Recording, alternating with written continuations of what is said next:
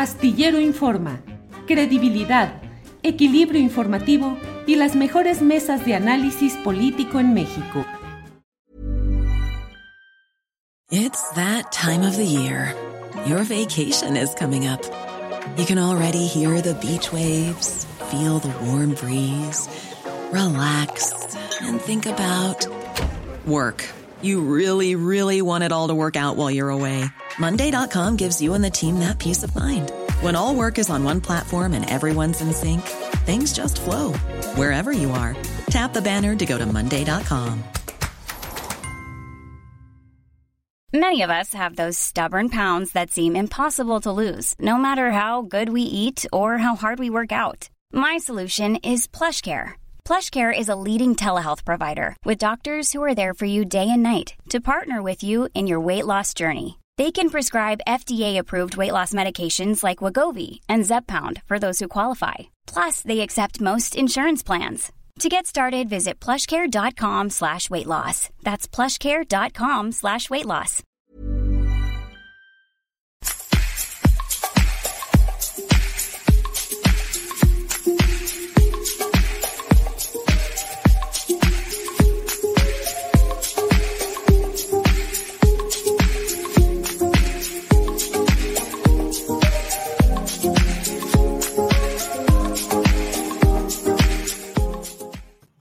La una de la tarde, la una de la tarde en punto y ya estamos en Astillero Informa. Muchas gracias por acompañarnos en este esfuerzo informativo cotidiano de lunes a viernes a través de YouTube y también ahora a través de Facebook en vivo en las dos plataformas. Gracias por acompañarnos y tenemos mucha información como siempre, información del día con mi compañera Adriana Buentello, entrevistas, mesa de periodismo y bueno, información también exclusiva como la que paso a comentarle en este momento.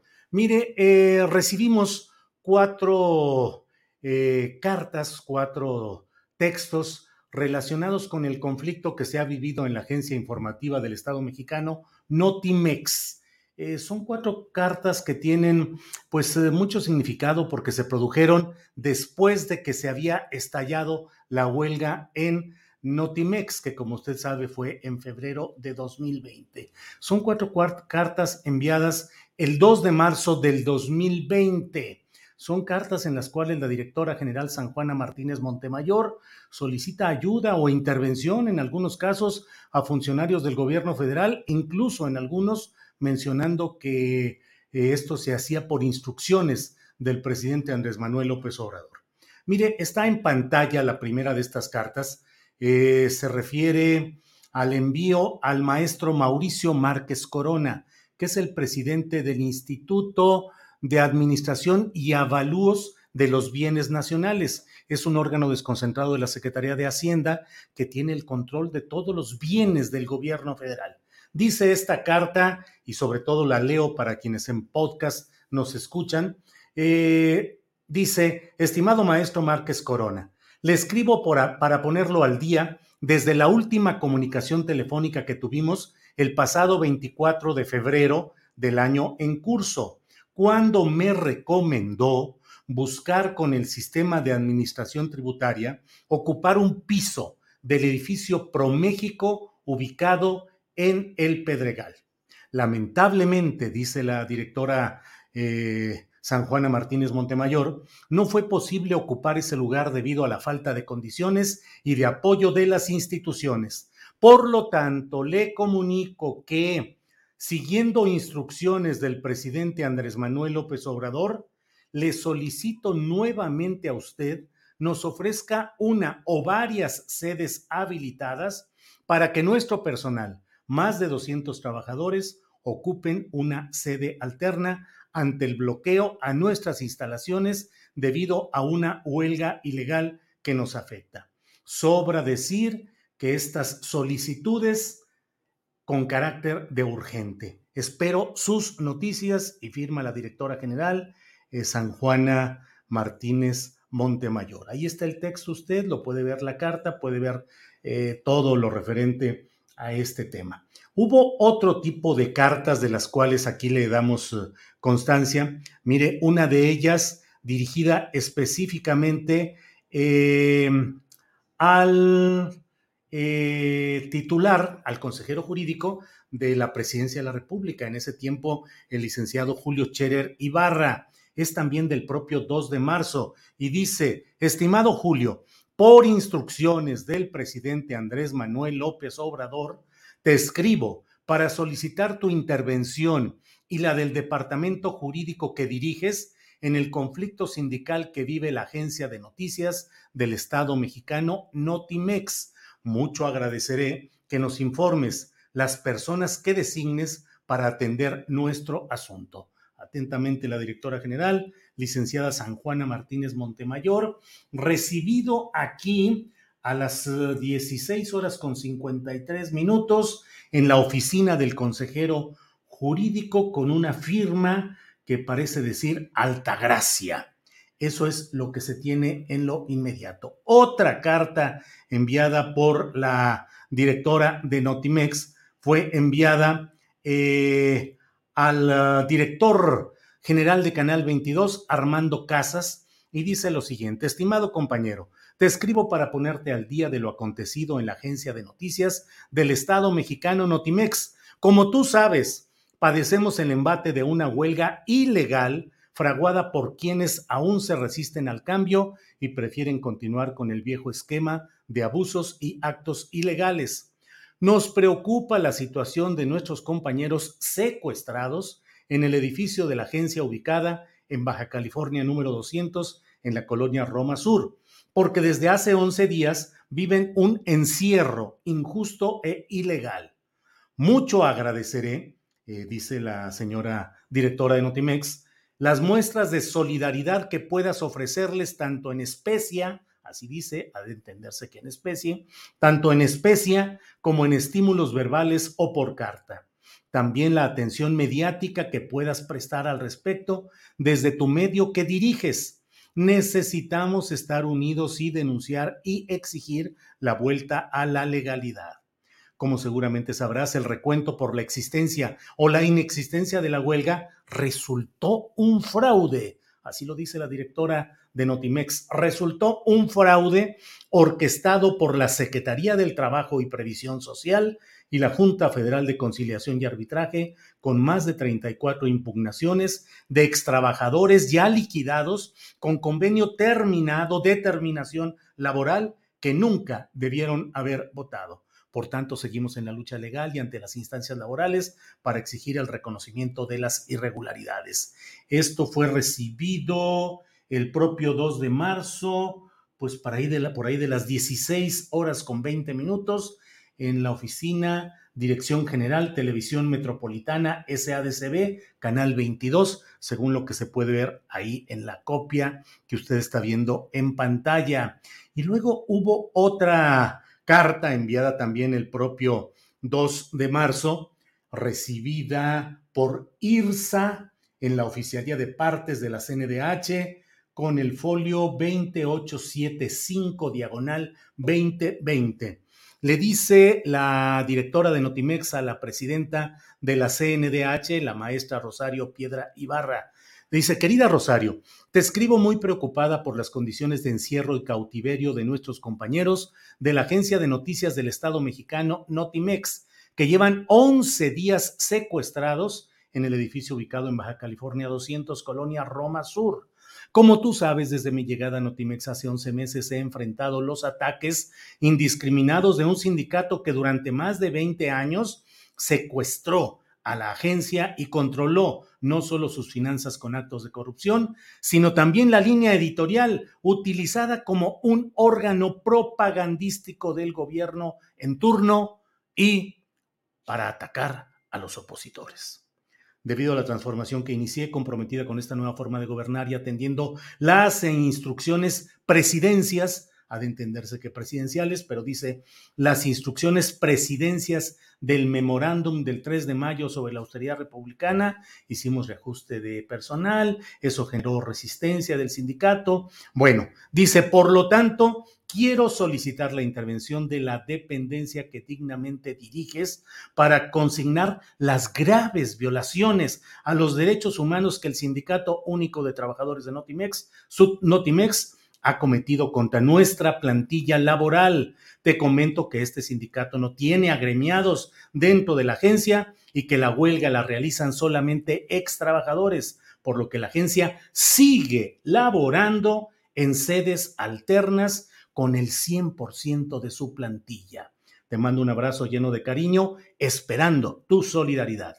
Atentamente, la directora general San Juana Martínez Montemayor. Pues mire, ya los abogados podrán decir y podrán señalar cuáles son las consecuencias jurídicas de un tipo de oficios eh, de este tipo, pero bueno, pues está reconociendo aquí la directora que estaba la agencia seguía laborando en sedes alternas con el 100% de su plantilla y por otra parte, pues eh, solicitando la intervención para que funcionarios la ayudaran en este conflicto que pues como usted sabe lleva ya bastante tiempo y no ha tenido resolución. Allí están los textos, allí están los testimonios. Volveremos con este asunto al final de la mesa de periodistas por ahí de las 3 de la tarde, con lo que tengamos de más información sobre este asunto.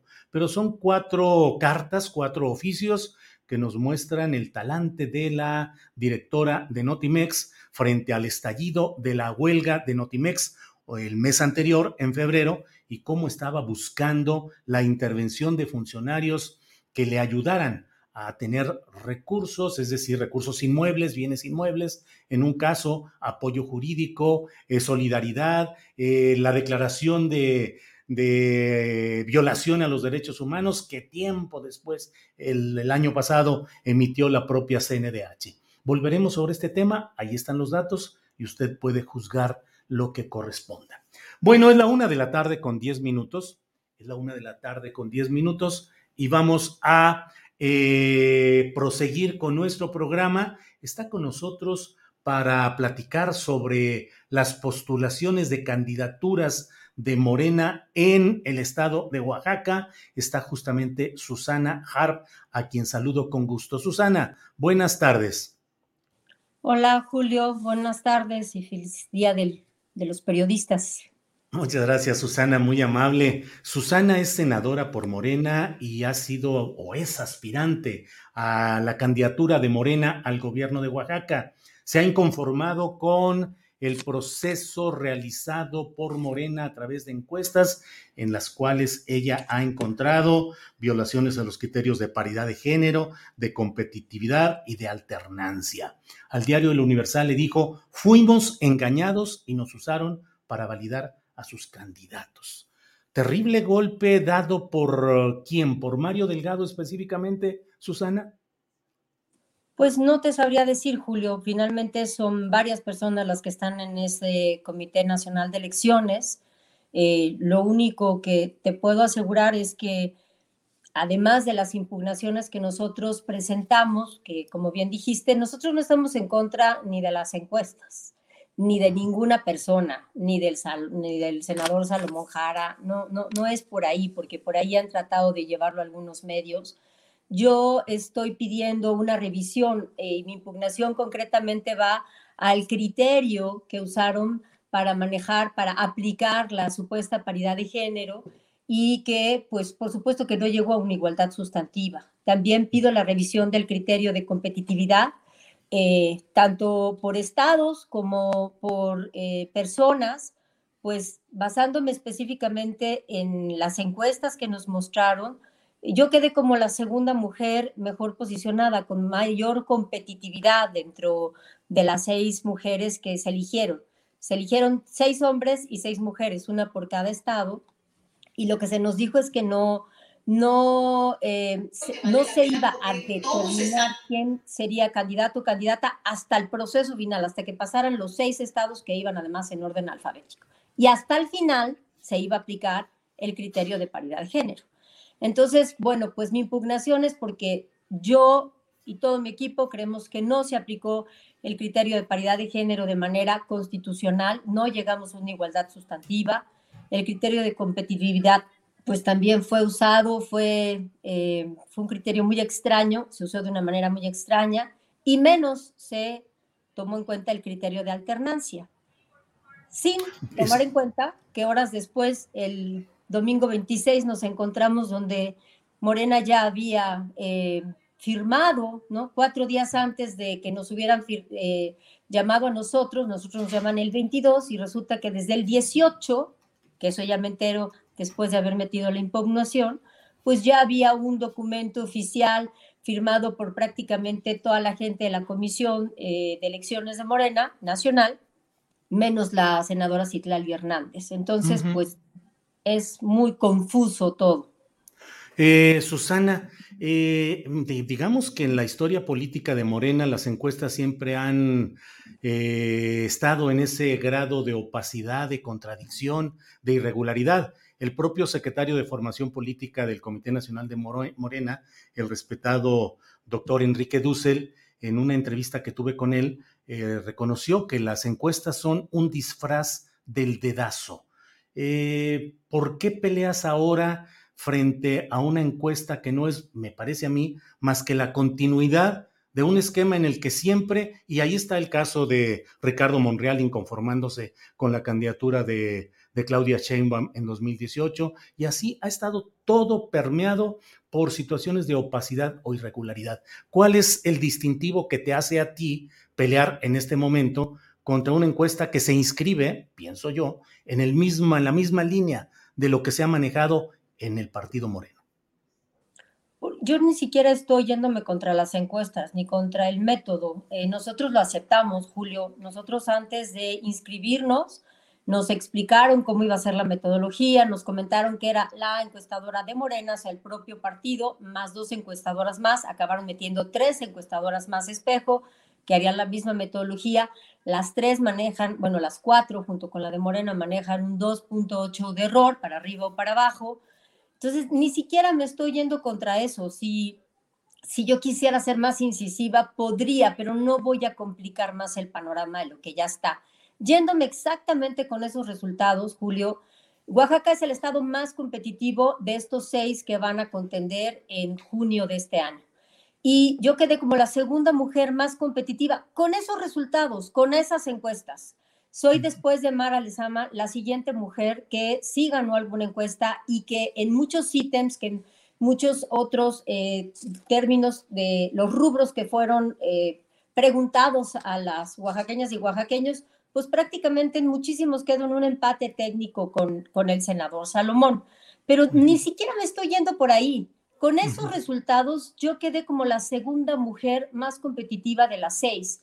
Y si Oaxaca es el estado más competitivo, pues precisamente la igualdad sustantiva se trata de que nosotros podamos tener acceso a esos espacios que sí son competitivos con candidatas que también lo somos. Entonces, fue increíble la declaración que dijo Mario, que explicó que se irían en los tres estados más competitivos para Morena con quien hubiera salido arriba en las encuestas, ¿no? Entonces, eh, quedan estas tres personas que fueron designadas y en los tres estados menos competitivos, ahí se aplican la paridad de género, pues literalmente para rellenar, o sea, ni siquiera hubo el cuidado de aparentar, intentar una igualdad de, sustantiva, ¿no? O sea, realmente fueron de relleno. Y están poniendo dos mujeres en donde, donde Morena no tiene tanta preferencia, Aguascalientes abiertamente y Durango tampoco es tan segura porque no es de las más fuertes para Morena. Entonces yo me estoy yendo por eso, Julio, por eso quiero pedirle a la Comisión de Honor y Justicia, ya se lo pedimos, que revise esa aplicación de esos criterios, porque la Constitución no se interpreta con tentillo. Para eso está la exposición de motivos, para entender la litis y del porqué de ese cambio constitucional. Susana, tocas un tema que a mí me parece que es muy relevante, que es el hecho de que con frecuencia la paridad de género y las opciones y oportunidades para mujeres se dan en espacios que no tienen tanta relevancia como las que les dan a los hombres y que en ocasiones está la fotografía de la paridad de género, pero la carga de responsabilidades es mucho mayor para el segmento varonil o de los varones o los hombres que el de las mujeres. ¿Piensas que en este eh, en este caso, en lo que tú estás viviendo, hay también ese uso eh, a conveniencia y tramposo del apoyo a las mujeres? Totalmente, pues ahí están los datos. ¿A dónde mandaron a dos mujeres? Aguascalientes y a Durango. ¿No? Entonces, ¿cómo? ¿Dónde está la igualdad sustantiva? ¿Dónde quedó? Y si a eso aunamos, eh, Julio, el documento que el equipo de Maki Ortiz encuentra publicado en la página oficial de Morena, dices, bueno, ¿de qué se trató? Como decía el chiste, ¿cómo se llamó la obra? O sea, ¿cómo se llamó la obra? ¿A qué nos citan el día 22? Hacen un proceso larguísimo, realmente cansado, llegamos hasta la madrugada del 23, todavía nos dice Mario Delgado, espérense, el hecho de que haya un hombre y una mujer por estado no implica nada, porque hasta el final aplicaremos la paridad de género. Y ahí están las palabras de Mario grabadas, él fue el que dio esta explicación. Y entonces decíamos, bueno, pues está ahí, está bien, vamos eh, en términos de, que nos fueron explicados, que así iba a ocurrir. Cuando ya se aplica la supuesta paridad de género en el caso de Oaxaca, pues yo esperé eh, que hablara todo el mundo, eh, hablaron todos los que estábamos adentro, que éramos los seis eh, aspirantes, dos mujeres, cuatro hombres, más el, comité de elecciones, más los representantes de los otros partidos. Yo esperé a que todo el mundo terminara, cuando terminaron, pues ya levanté la mano, avisé que yo no iba a impugnar las encuestas porque no era el tema, ¿no? Pero avisé en ese momento que no estaba de acuerdo con la aplicación de los criterios de paridad de género, de competitividad y por supuesto que el que jamás se aplicó fue el de alternancia y que avisaba que iba yo a impugnar. Di las buenas noches y me salí, o sea, no tenía ya ningún sentido, pero lo avisé desde esa madrugada, Julio, porque era clarísimo, no había que esperar nada, era clarísimo que lo habían hecho. Susana, tú estás en la política por invitación expresa de Andrés Manuel López Obrador. Pues sí, a mí me invitaron en 2017. Quien me habla a mí personalmente es Jacob Polensky, que en ese momento estaba como eh, presidenta, eh, o sea, era secretaria, pero estaba, tomaba las funciones de presidenta. Y cuando ya pude hablar con ella, porque la primera vez yo me enteré por un Twitter y me descontrolé porque yo no había tenido ninguna plática con nadie, pues gustosa acepté la invitación. O sea, realmente mis temas en la cultura, Julio, siempre han sido eh, intentar hacer eh, discos, en mi caso, eh, performance, hicimos también muchos festivales, en fin, lecturas de poesía, siempre intentando visibilizar eh, causas que para mí eran trascendentales y profundas, como nuestras lenguas indígenas, que son dulcísimas y que hay un prejuicio, como el tema de los afromexicanos y afromexicanas absolutamente invisibilizados, etcétera, etcétera, etcétera. Sí. Te pregunté siempre voy a agradecer la oportunidad, siempre la voy a agradecer, porque de cantar a pedir el cambio constitucional y todo el resto de las leyes que hemos logrado, pues la verdad estoy muy, muy agradecida, muy contenta.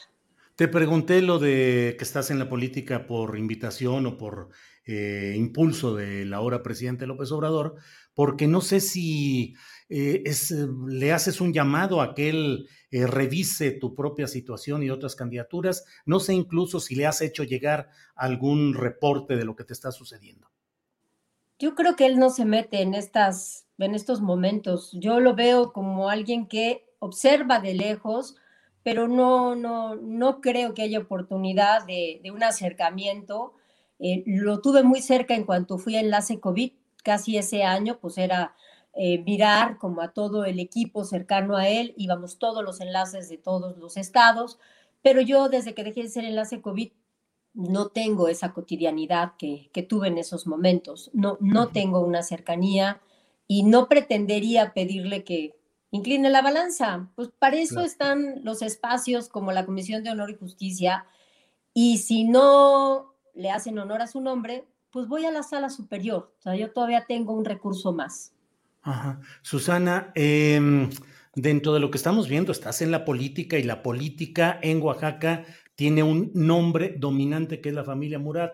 Salomón Jara es la convergencia de los intereses del PRI muratista y de Morena y por eso te dejaron fuera? No, lo sé, Julio. Sería muy arriesgado contestarte porque realmente no lo sé.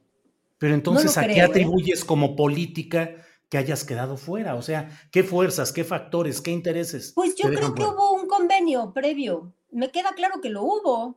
porque fíjate, en Durango... político. en, Durango todavía no se habían terminado, todavía el día 18 en teoría se estaban levantando las encuestas en tierra. Y eso lo comenta el senador Enríquez. Yo honestamente no me sabía el calendario de Durango, pero lo escucho en su conferencia de prensa que hizo en el Senado y él explica que ese día todavía era el último día de levantamiento de encuestas. Entonces, ¿cómo es posible que ya aparezca un varón por Oaxaca y una mujer por Durango el día 18 firmado, rubricado, ahí en la página de Morena, en la oficial? O sea, no fue un documento infiltrado, no, ahí en su página. Pero convenio entre quiénes. Convenio y acuerdo entre quiénes. Y en tu pues caso, la comisión de elecciones, por supuesto, ¿quién más va a ser? si ellos ahí firman, ahí está su firma de cada uno de ellos, excepto la de Ciclali Hernández. Ahí está la firma.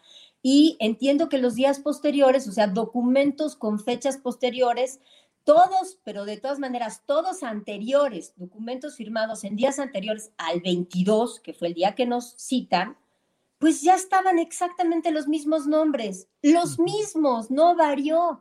Esos documentos que ellos firmaron antes ya tenían los nombres de esas seis personas que en teoría fueron seleccionadas en ese momento, porque después de que nos entregaron los resultados de las encuestas, hasta el final iban a aplicar la paridad de género. Entonces, pues, pues ¿cómo se llamó la obra? Susana, si la Comisión de Elecciones de Morena y el Poder Judicial de la Federación te dicen que no procede tu impugnación, ¿votarás por Salomón Jara en las elecciones de Oaxaca como candidato de Morena? Pues votaré por nuestro movimiento, por supuesto. Yo no me voy a pues. salir del movimiento, voy a permanecer. No estamos llamando a la desunión. Yo creo que esta desunión la provocó el propio proceso enredado que está promoviendo eh, la Comisión de Elecciones. yo no estoy llamando a que nadie se salga de Morena, a que nadie haga nada beligerante. Estoy luchando por un derecho constitucional mío y de todas las mujeres. Susana, pues te agradezco esta oportunidad de asomarnos a lo que está pasando en este proceso específico de Oaxaca. Pero déjame decirte una cosa, Julio, si me lo permites. Claro. Una de las respuestas que ya nos dieron, que realmente no sé si reír o qué hacer, nos contestan que todavía no hay precandidato ni candidato para Oaxaca, que ah, lo único que se eligió esa noche fue al coordinador Em, para, la defensa de la, cuarta transformación.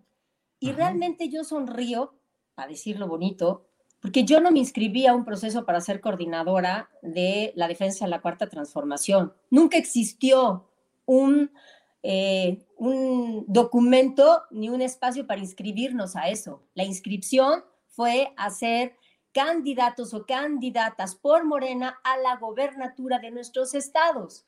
Entonces, estos recovecos pues más confunden a la ciudadanía.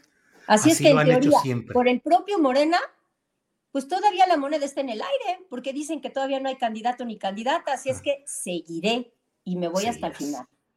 Muy bien, Susana. Así lo han hecho siempre. Los, eh, los que emergen como triunfadores de estas encuestas los nombran coordinadores para la defensa lo sé, de la Pero que me lo contesten de manera oficial, pues se los agradezco porque me dejan abierta una puertota. ah, bueno, pues no hay, vamos a continuar. ¿Te decepciona o te fortalece en este tipo de política, Susana?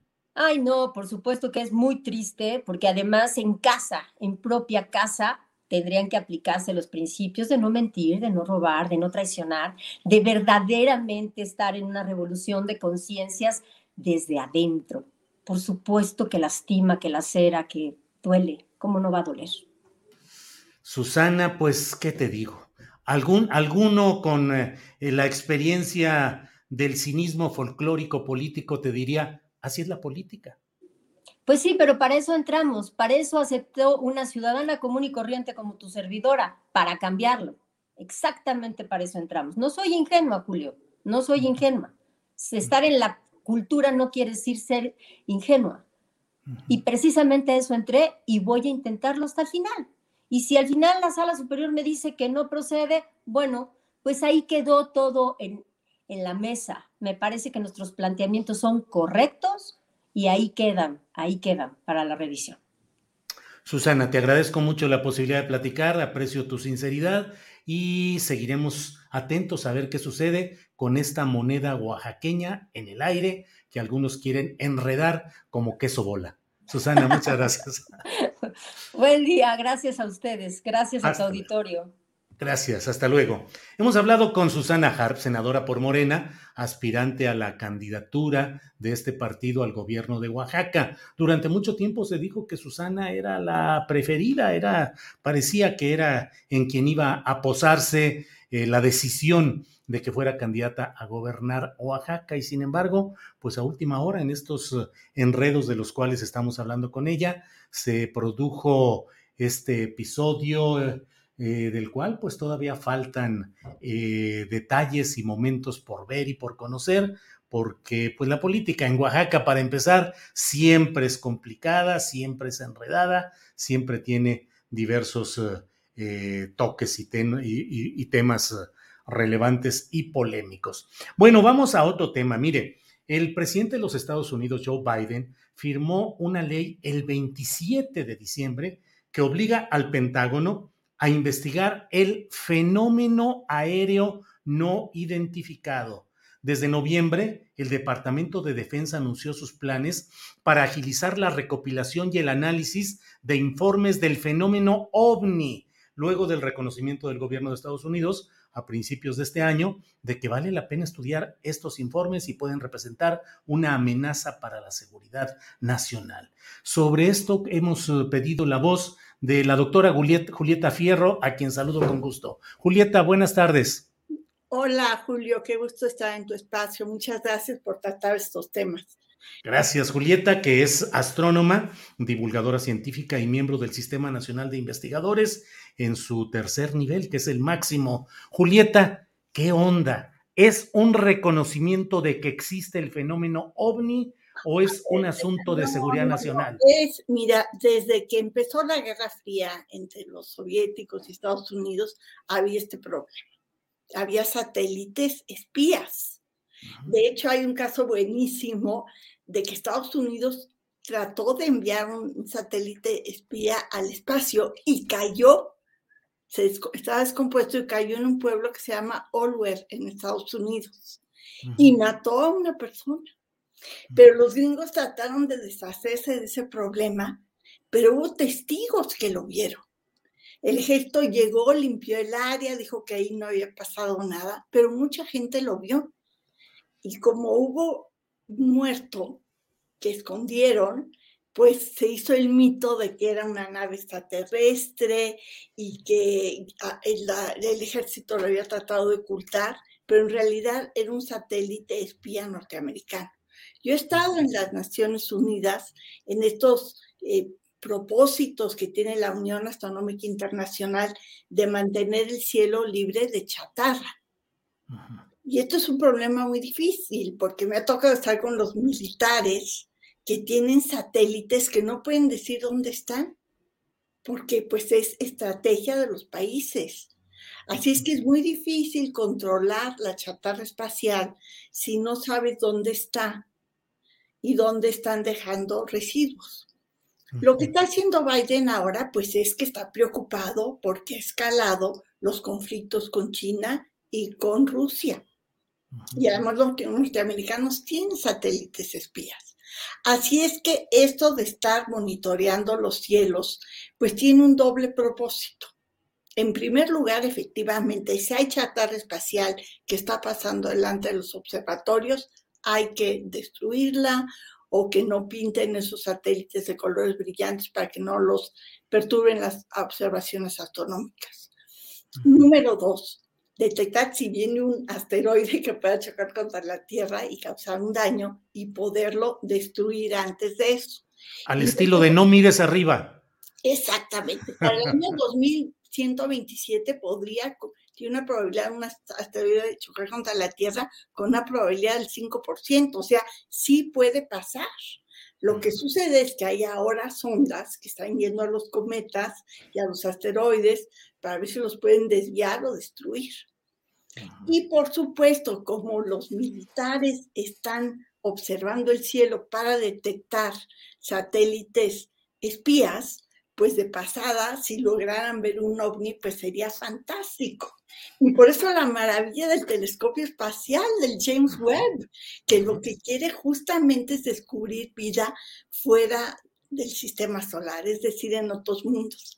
Así es que sí, los norteamericanos, tanto desde un punto de vista estratégico como desde un punto de vista de protección de la Tierra y de la astronomía, pues están interesados en escudriñar los cielos. Y claro, si hubiera algún registro de un extraterrestre que viene a la Tierra, pues sería sensacional. Imagínate que lo tuvieras ahí. ¿No sería mucho más interesante que yo? Bueno, pues, no. No, porque solo tú nos explicarías qué es lo que estaría sucediendo. Serías la traductora. bueno, si, es de buen ver el extraterrestre, por supuesto que yo te contaría los detalles finos de la reunión. Oye, doctora Julieta Fierro, entonces no hay eh, que se conozca ninguna evidencia de un ovni en ese sentido que se le da a, lo extraterrestre y las eh, inteligencias del exterior que producen vuelos que no tienen sentido, eh, violentando las leyes de la física y todo esto. No hay ningún indicio conocido que sea lo que esté provocando esta decisión del gobierno de Joe Biden. Tú y yo en este momento tenemos prueba de que tuvimos esta entrevista. Yo ya saqué una foto de donde estabas en el estudio, tú seguramente registraste, habrá quien nos esté escuchando. En cambio de estos supuestos avisamientos, no hay nada que sea especial. Nada. No hay ningún objeto que sea de origen extraterrestre civilizado. Por supuesto, todos los días caen 20 toneladas de materia del espacio a la Tierra, pero no hay ningún constructo de alguna civilización especial.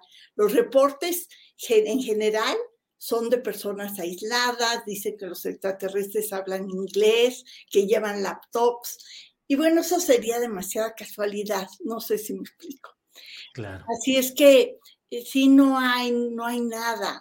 Si tú estás con alguien, habría cosas de ese alguien ahí, huellas digitales, ADN, gotitas de saliva, qué sé yo, si le hubieran olvidado algún objeto extraordinario, te lo hubieras regalado. Pero no hay nada así raro. Lástima porque los astrónomos somos los primeros interesados en la búsqueda de vida extraterrestre. Y también, sí, también quienes se dedican a esto, a la biología. Julieta, ¿nunca has tenido algo que te parezca que eh, induzca a pensar en esa vida extraterrestre ya eh, instalada o viajando eh, por, el, por nuestro mundo? ¿Nunca has tenido nada que, te lleve a pensar así? Bueno, hubo un, pedazo de un eh, cometa que llegó de Marte. Hay, hay, asteroides que chocan contra Marte y arrojan rocas de la superficie marciana que llegan a la Tierra. Y algunas de esas rocas tenían unos objetos que parecían bacterias fertilizadas. Y eso mm. fue, pero una súper felicidad para la comunidad astronómica. Pero después estudiaron y se dieron cuenta que no, que no era el caso. Y bueno, de búsqueda de vida extraterrestre se está buscando en Venus, en algunas nubes muy densas podría haber tipo de vida, en Marte, por supuesto, seguramente has oído que hay lagos en las cañadas, en, Europa, una de las lunas de Júpiter, hay agua debajo del mar congelado y hay géiseres que avientan materia orgánica al espacio. Así es que, pues también estamos buscando vida extraterrestre en el sistema solar. Julieta, esto, de la ufología, de los ovnis, se presta mucho a eh, pues eh, la charlatanería y a la especulación simplista, aparatosa, amarillista. Pero te pregunto, ¿hay científicos que estén muy comprometidos y muy dedicados, convencidos, sensata, valoradamente, de que sí existen esas presencias extraterrestres en nuestro planeta? No. No. No. Ni tampoco los reportes de la aviación norteamericana, ni tampoco el ejército norteamericano o sea, ha habido muchos artículos, muestran las fotos supuestamente probando esto, pero no prueban nada. Yo he construido ovnis mucho más vistosos que los que muestran ahí, como un cojín y así le pongo una tapita y luces y lo aviento junto, junto a la cúpula del telescopio y pues sí parece un ovni que va volando. Es facilísimo hacer trucos. Imagínate ahora con las nuevas tecnologías. Bueno, y como decías, con el nuevo telescopio que es eh, impactante lo que se puede eh, conocer y ver con este nuevo sistema. ¿Qué esperas de, este nuevo telescopio, Julieta? Bueno, primero que funcione. Primero que funcione. Todavía faltan más de mil pasos para que colocarlo donde tiene que estar y que todo el equipo funcione ya va más o menos 60% del camino, ya hoy se desplegaron las diferentes capas de esta sombrilla que tiene para protegerlo de la luz solar, que no se caliente mucho. Justamente lo que quieres buscar vida, entre otras cosas. Te voy a dar un ejemplo muy sencillo. Si frotas tus manos y te las acercas, sientes el calorcito. Esa es radiación infrarroja. Lo sientes perfecto. Si estuvieras en el Polo Norte y haces lo mismo, pues sentirías riquísimo el calorcito de tus manos. En cambio, si estuvieras en una playa súper tropical a 40 grados, pues no sentirías el calorcito de tus manos. Este telescopio es para detectar el calorcito, la radiación infrarroja. Y justamente si hubiera planetas extrasolares que tuvieran vida, se detectaría en el arco iris, en la gama de colores de infrarroja de, que va a ver ese telescopio, se detectaría la posible presencia de vida, es decir, metano, CO2, oxígeno, y pues sería maravilloso. Y por eso tiene esta sombrilla, para que el telescopio esté muy frío y pueda detectar esta radiación infrarroja. Híjole, Julieta, sé que voy a preguntar cosas que me vas a dar de coscorrones o si estuviéramos en la escuela me darías un reglazo de decir, bueno, pero ¿dónde crees que está? ¿Cuál es el origen de la vida? Ah, pues es ensayo y error. Por eso la vida está tan mal diseñada. ¿Por qué? Dime. Por ejemplo, las plantas verdes eh, empezaron a, a tener fotosíntesis cuando había muy poco oxígeno entonces no se preocuparon por el exceso de oxígeno. La evolución las llevó a tomar CO2 para producir azúcar. Por eso las plantas viven y han ido evolucionando.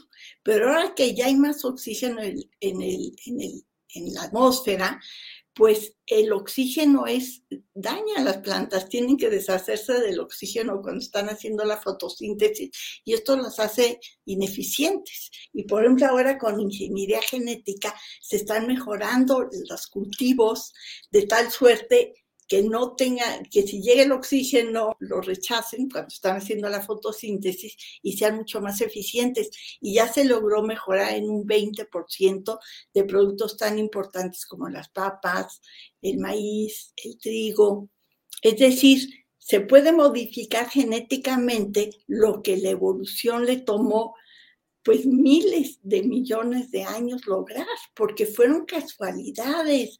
Primero se hicieron cadenas en los charcos, en las piscinas, fondas, en las, bueno, en las eh, pozas termales, estas que están muy calientes, después el agua arrastró esas sustancias, poco a poco se desarrollaron protecciones para esas sustancias, empezaron los primeros organismos súper primitivos, Después estos los arrastraron a, los mares poco profundos, allá hubo otros momentos de evolución, es decir, la evolución de la vida, sí, mira, te voy a dar un ejemplo de lo mal diseñada que está. ¿Por qué las mamás, mujeres, no tienen el, bebé que sale por la panza? Sería mucho más cómodo, menos infecciones podían los bebés nacer a los dos años de gestación como los elefantes y ya caminarían. Claro que serían peluditos, pero bueno. Y sin un largo periodo de dependencia absoluta del cuidado de los padres. Claro, sí, o sea, se ve y todo, si, si estudias la retina, ves que si las capas estuvieran hechas de otra manera, sería más eficiente nuestro ojo. Es decir, se nota mucho cuando estudias biología que no es un diseño inteligente, sino que fue pues ensayo y error y unas cosas funcionaron y otras no. y mucha gente está totalmente en contra de la ingeniería genética y entiendo sus preocupaciones, pero se puede hacer mucho para mejorar. Pues, esperamos medicinas y curar enfermedades. Julieta, siempre es apasionante y siempre agradecemos la posibilidad de platicar contigo. Te agradezco mucho esta posibilidad que nos ayuda a entender este rollo de Joe Biden, los ovnis, que ya algunos dicen que es el reconocimiento formal del fenómeno ovni. Y bueno, pues muchas gracias. Se está buscando, si hubiera alguno, sería fantástico. Lo invitas a tu programa, querido. Sí, y tú como traductora. Claro que sí, una Ya quedamos que la vida te trate bien, que sigas con esta valentía de hablar de temas complejos para todos nosotros, de hacernos entender la vida. Y gracias a tu equipo, que son tan siempre tan lindos y amables. Gracias, muy, Julieta. Muy, feliz vida a todos. Igual, muchas gracias, Julieta. Muy amable en tus palabras. Seguimos en contacto. Gracias y buenas tardes. Hasta luego. Bueno, pues mire, la verdad es que son pláticas deliciosas las que se pueden tener con una mujer sabia como es Julieta Fierro, astrónoma, investigadora. Eh, bueno, un día de estos hay que platicar acerca, híjole, de ciencia y religión. ¿Qué va a pasar cuando se descubra vida extraterrestre, vida en otros lugares, que esa vida no sea imagen y semejanza del Dios que al menos en el occidente mantenemos como una doctrina prioritaria. Hay muchas discusiones y bueno, no nos metamos en camisa, no de 11, sino de 11 mil varas, sino vayamos a una sección donde vamos a escuchar las netas del planeta porque este martes 4 de enero vamos a platicar con Carolina Rocha. Carolina, buenas tardes. ¿Cómo estás, querido Julio? Oye, las netas del planeta, no encajes, así no, no empecemos así el año. Yo de las personas que tiran netas desconfío todo. Entonces, sin netas del planeta, preguntas, dudas y especulaciones es lo que vamos a tener aquí. Exactamente, pura especulación. Perfecto. Carolina, ¿cómo estás? ¿Cómo te la has pasado? Oye, muy bien, Julio, ya superando el, el COVID que me dio. Y hasta te podría decir que me dio el Omicron porque nunca perdí el olfato ni, ni el gusto. Entonces pasé estos días en cuarentena y en comilona, las dos a la vez. las dos, ándale. Pero además pocos días, ¿verdad? Afortunadamente. Muy pocos días, Julio. Estoy sorprendida porque incluso ya me hice una prueba y pues al día al día 7 ya, ya no tenía COVID. Este, fue una brevísima estancia por el Omicron que, que parece que es ahora la cepa dominante, muy contagiosa, pero en realidad, pues sí, yo no podría decir que me la pasé mal, este, ni mucho menos. La verdad es que fue muy rápido, muy breve, y, pues en estos días de, guardar, pues me guardé a la fuerza, hacía que otra. Bueno, pero guardadita estabas leyendo y estabas eh, eh, tuiteando y estabas eh, emitiendo comentarios diversos sobre la realidad política. En todos estos días, dime qué te sorprendió, qué te impactó, qué te llamó más la atención. Pues me, sorprende el proceso de Morena que se está poniendo muy color de hormiga, Julio. Este, y lo que vamos a empezar a ver, creo, supongo, tú acabas de entrevistar justamente a Susana Harp, a la senadora, es qué van a hacer estas candidatas, porque sobre todo han sido candidatas de Morena las que han sido más vocales en su inconformidad con este método de encuestas. Bueno, dice Susana Hart que no está en contra de las encuestas, pero de todas maneras pues, no la favoreció y ella cree que es muy competitiva. Eh, comparada con las demás mujeres en los otros estados y entonces quiere ser candidata. Pero la, la realidad es que quizás veamos decisiones de Morena, o sea, nada más un sexenio gobernando, este, gubernaturas en las que nunca ha tenido pues el, privilegio de ser votado como partido y, ya se van a ir para otro lado algunos de los candidatos. Yo esta mañana escribía eh, en, Twitter que al menos en la rumorología del estado de Oaxaca, este, se dice que Susana Harp podría ser la candidata de Movimiento Ciudadano y ya en un descuido, porque conocemos a Murat, pues no Murat niño, sino Murat grande, que ya sabes tú que es tremendo y, y es muy moreno, pero a la vez también no es moreno y hasta podría ser la candidata del PRI. Entonces, pues así se están poniendo ya las, las, las preelecciones, porque ni siquiera estamos en temporada electoral del 2022, Julio. En ese lugar y en Durango, donde también ha habido el problema con otro senador, con Enríquez, un médico que también está, eh, pues se le acumulan las acusaciones a Mario Delgado, pero finalmente pareciera que no se hace mayor cosa, no se mueve ni la Comisión de Elecciones ni la de Honestidad y Justicia y sigue este proceso. Hoy mismo el presidente de la República dijo que a él le parece, que él propone que para la elección presidencial eh, Morena recurra también al método de las encuestas, porque también ahí se está poniendo color de hormiga, Carolina. Ahí se está poniendo color de hormiga, Julio, yo no sé, pero que, yo también escuché esta mañana la, la mañanera y no sé si sea también tu impresión, ahorita me dirás, pero habló clarito de las encuestas y también habló clarito de los candidatos que no les gustan los resultados. Este, y yo sentí, no sé tú, que habló casi directamente del caso de Oaxaca, porque dijo que hay candidatos que piensan que nada más, pues, porque estudiaron o porque tienen un apellido o porque se sienten con todas las credenciales, ya deben de ser candidatos, pero que en realidad pues no tienen los méritos porque no los conoce el pueblo. ¿Ves que es la palabra que utilizó el día de hoy el presidente Andrés Manuel López Obrador? Y cuando uno hace un ejercicio el caso de, de Oaxaca, pues el senador Salomón, Jara, en primera, es el fundador de Morena en, en el estado de Oaxaca. En segunda, le dio la vuelta al Estado, no una, sino como tres veces con López Obrador, ¿te acuerdas? Y con Gabino fue.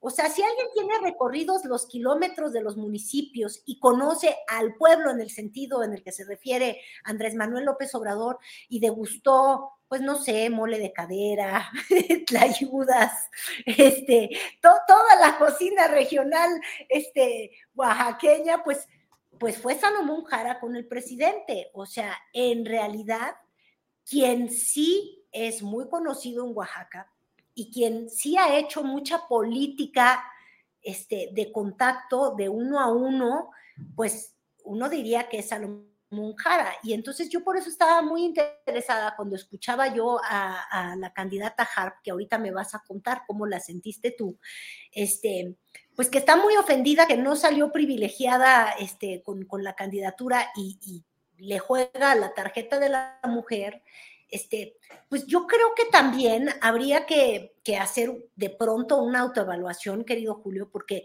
la senadora, pues mira, canta muy bonito y porta muy bonito todos los trajes regionales de Oaxaca. Si hay alguien que quien, quien se ha lucido con las camisas, con los aretes y demás, es ella, le encanta la cultura oaxaqueña, pero una cosa es vestir la cultura oaxaqueña y otra cosa muy distinta es recorrer los pueblos, ¿verdad? este, y, y yo creo que eso es quizás en lo que falló eh, eh, eh, la, senadora. ¿Por qué?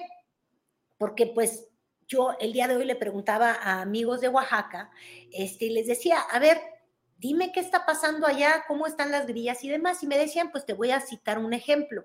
Hubo un conflicto muy, muy fuerte de los trabajadores del el estado de Oaxaca para renovar el sindicato Julio y finalmente pues se renovó con el mismo de siempre, pero todos grupos disidentes que tomaban muy a pecho, muy en serio las reformas que impulsó el propio López Obrador, pues buscaron a sus senadores como a Susana Harp o como a Jara este, y les decían, oye, asume una postura, la 4T es, queremos sindicatos libres, no elegamos a los de siempre, ¿qué hacemos?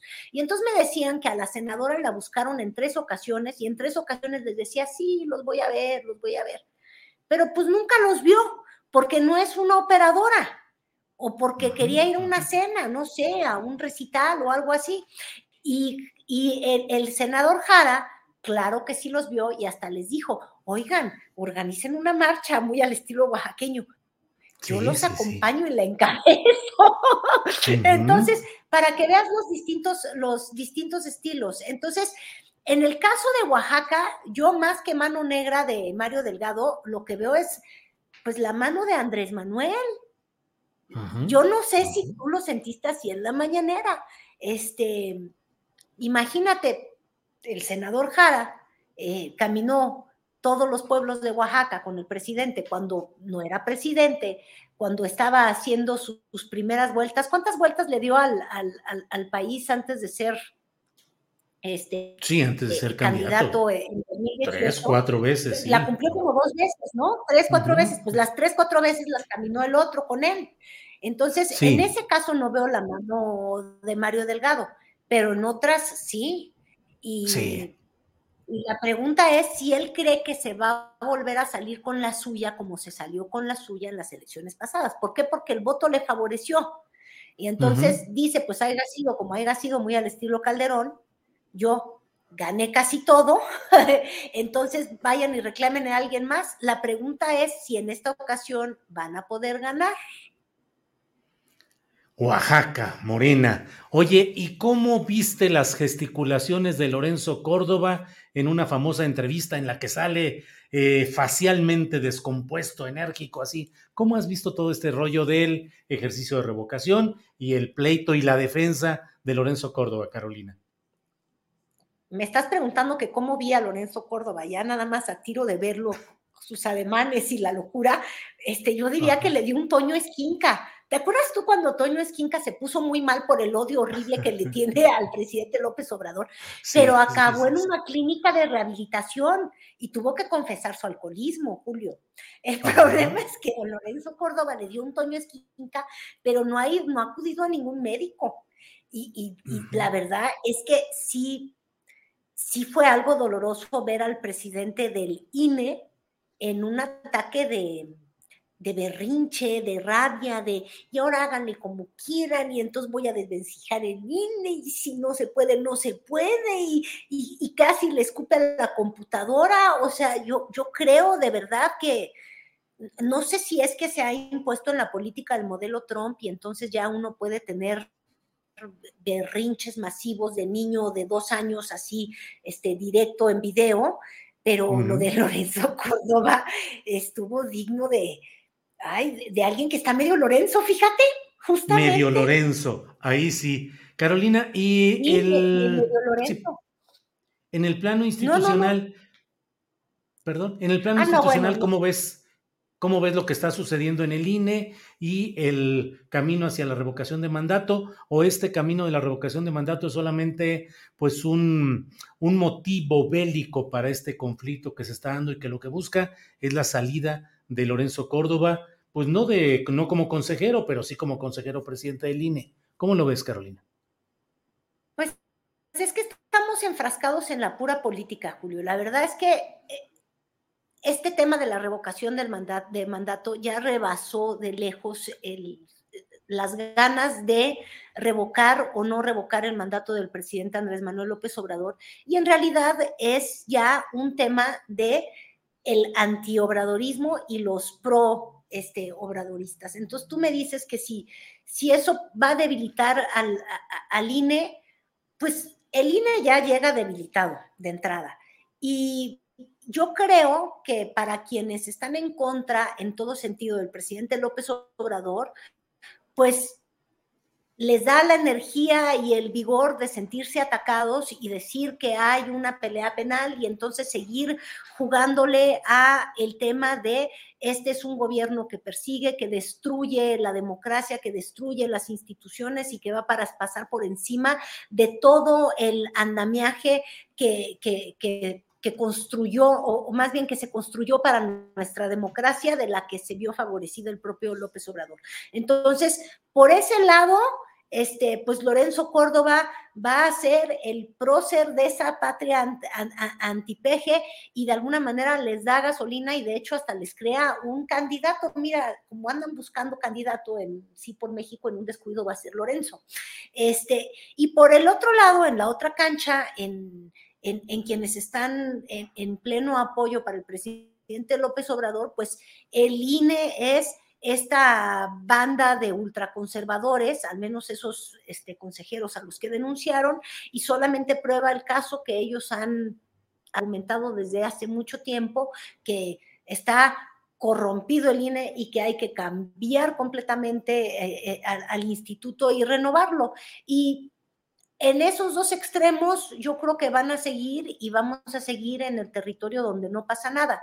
Este, lo que sí también yo me preguntaba hoy en la mañana que escuchaba justamente este, al presidente de la Cámara de Diputados que hizo esta denuncia penal y que entonces dice que unos se victimizan y entonces otros dicen que persiguen. Es decir, eh, eh, seguimos en la política en todos sus extremos, Julio. O sea, yo creo que no hay causa alguna, solamente están estos dos extremos este, haciéndose más fuertes porque en sus propias narrativas les ayuda esta, e, este encontronazo. Les ayuda a unos y les ayuda a los otros. Pero bueno, eh, tratas de ver el, el, el meollo del asunto y dices, pues no estaríamos en este punto si se hubiera hecho la revocación de mandato, como se decía originalmente, ¿no te acuerdas que supuestamente se iba a hacer a los tres años, eh, aprovechando la estructura electoral de un proceso electoral,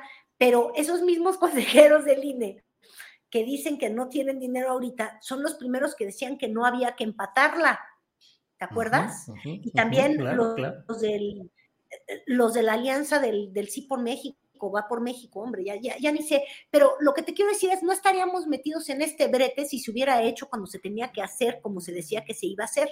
O si la hacen concurrente, quizás, con las elecciones que va a haber en al menos seis estados, porque entonces ahí ya tienes más casillas que las que promete el, el desquiciado Lorenzo Córdoba. Y digo desquiciado nada más porque le dio un ataque de desquiciamiento. Sí, sí, sí, quedó fuera de quicio. Eh, son las dos de la tarde.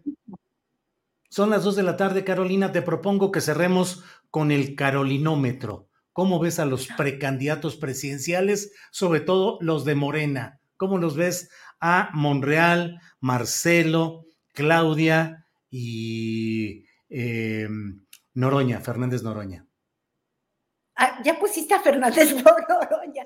Bueno. él siempre ha querido ser candidato, ¿verdad? Yo, desgraciadamente, con el cariño que le puedo tener al, al, exdiputado, bueno, no, diputado, ¿verdad? Diputado todavía, sí, sí, sí. Sí, a, Se religió. a Gerardo Fernández Noroña, que siempre ha dicho que las encuestas no lo saben medir, que porque no le dicen Noroña y le ponen el otro apellido y demás, este, pues a él no, no, no, lo incluyo en el popularómetro, porque ya... Bueno, entonces los otros tres, ¿qué me dices? Solamente candidato en la imaginación propia. Pues mira, estamos arrancando el año y yo te diría que empieza, este inicio de año ha, favorecido más a, la doctora Claudia Sheinbaum porque está nuevamente el, el tema de, pues de mantenerse abierto, de tener las escuelas abiertas, pero de, de alguna manera este, actuó para, para no tener este, la romería de, de, Reyes Magos, o sea, anda metida en el tema del COVID, que a ella en lo particular siempre le ha funcionado muy bien, Julio, incluso mejor que, que, el de las vacunas para quien las trae, que es Marcelo Ebrard, pero quien las aplica, que es la doctora Sheinbaum, este, pues le ha ido muy bien, yo te diría que, que arrancamos con ella, pues que sigue a, la cabeza de, lo presidencial. Este, quizás solamente ahí le anda metiendo un susto este, Rosario Nale, ¿eh? iba a decir, no, Rocío Nale, que ya sabes, le echa muchas flores también al presidente. Sí, sí, con lo de dos bocas. Pues Carolina, como siempre, muchas gracias por la posibilidad de platicar contigo. Eh, ya platicaremos eh, más adelante para ver cómo seguimos en cuestión de fechas y eh, por lo pronto que sigas muy bien, que sigas eh, resguardada en esta fase final de tu eh, COVID y volveremos la semana no, ¿cómo que, resguardada? Ya no tengo Julio, ya. Ya, ya para afuera, ya. Bueno, entonces ya. ¿De qué estás hablando? Ah, muy bien, mira, qué rápido, muy bien, muy bien, excelente. Pues, Caro, que estés muy bien y seguimos en contacto la semana que entra. Gracias, Carolina. Nos vemos la próxima semana. Y cualquier cosa que el día de hoy haya estado más lenta, le echamos la culpa al COVID, por favor. Sí, sí, sí, ya. Yo le he echado todo el año pasado, se lo eché la culpa y sigo igual. Gracias, Carolina. Hasta Gracias, luego. Bye. Hasta luego. Bien, ha sido Carolina Rocha en este miércoles 4 de enero de 2022. Son las 2 de la tarde con 3 minutos. ¿Y cree que usted, qué cree usted? Ya estamos listos para iniciar esta primera mesa de martes y ya están con nosotros Temoris Greco, a quien saludo con gusto. Temoris, buenas tardes. Hola, hola, hola Julio, hola eh, Arturo, qué gusto verlos y sobre todo al querido eh, Arnoldo después de ese penoso incidente de Navidad. Sí, sí, sí, lo, siento, Arnoldo, pero es que ¿sabes qué pasó, Julio? Mm. Estábamos, estábamos todos reunidos esperando eh, a Santa Claus y de pronto se dio, jo, jo, jo, jo, jo. Dijimos, ya llegó. Ya llegó, pero entonces se hizo un lío en la chimenea, yo creo que algo pasó, se, se, volteó de cabeza, vimos como caía su gorrito rojo, luego vimos como caían los lentes y luego ya como que caló así, y, sale la, carita volteada de, de, Arnoldo, pero todo negro así, lleno de carbón.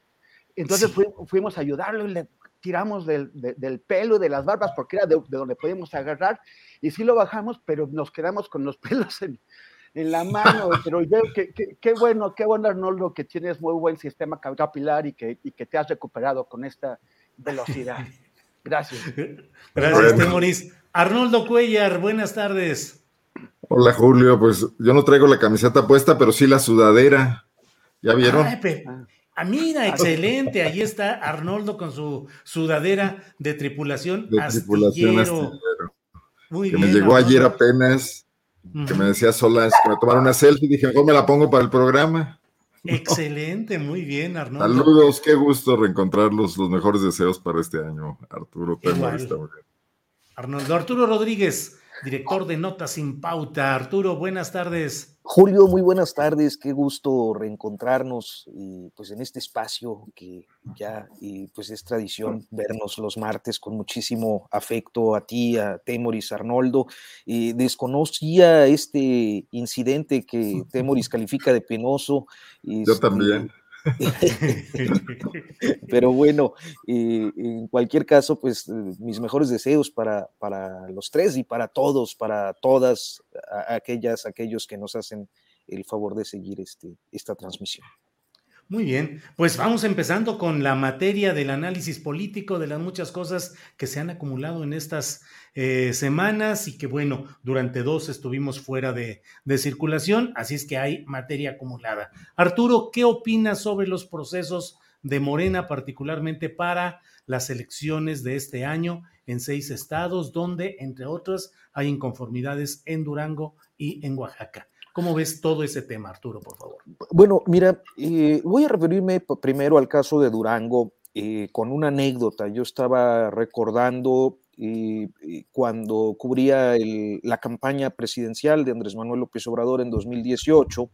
Nos tocó iniciar la campaña en Ciudad Juárez, fue su primer evento, seguimos por, por Nuevo León y luego fuimos a la comarca lagunera, particularmente en aquella ocasión a Gómez Palacio Durango donde eh, ocurrió un episodio que se repetiría en algunas otras ciudades del país, pero que fue particularmente destacado por ser el primero de la campaña presidencial, por ser también eh, una inconformidad eh, pues multitudinaria muy notoria por la designación de Marina Vitela como candidata a diputada federal, dado su pasado eh, bastante reciente en ese momento en el PRI.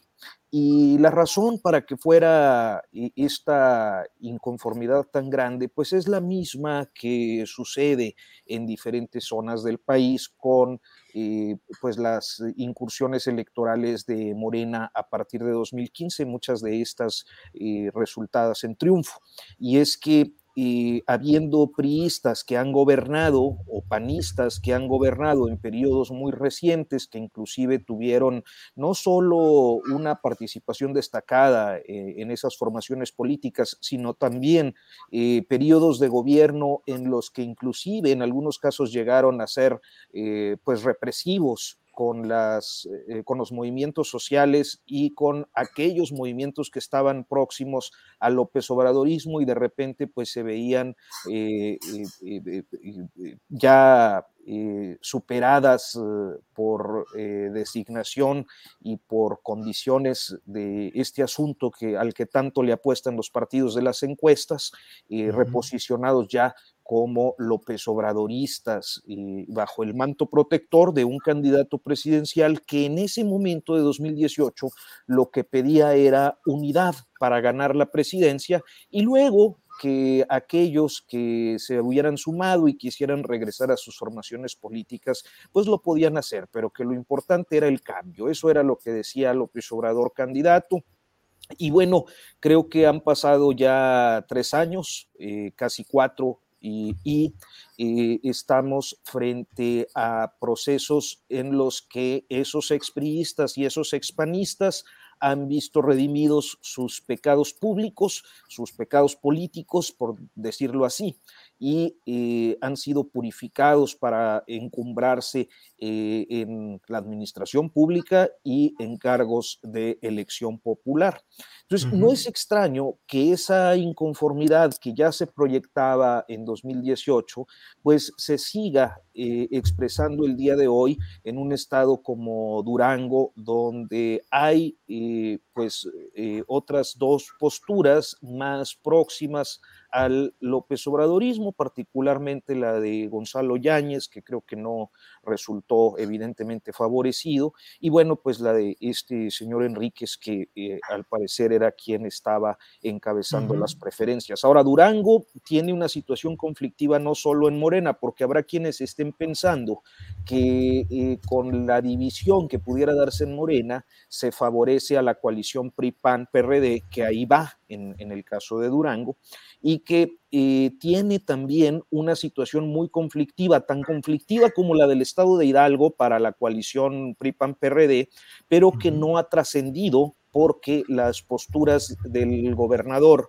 Rosa Puro pues han sido más moderadas, inclusive eh, se ha mantenido al margen de, eh, el la exposición o la exhibición pública del conflicto que de todas maneras existe eh, y que no han podido resolver, que en cualquier momento va a estallar como ya les estalló en el caso del estado de Hidalgo. Ahora, La otra condición, muy rápidamente, de Oaxaca, creo que atiende a la construcción de perfiles poco experimentados para la administración pública en un estado sumamente complejo, eh, como es el estado de Oaxaca, pero que también es una condición que se repite, así como la de Marina Vitela en, Durango, de eh, personalidades improvisadas que eh, se colocan en posiciones que terminan pues quedándoles grandes. A mí me parece que el caso de Oaxaca es ese con Susana Harp, es decir, una mujer que, bueno, pues no se le pueden negar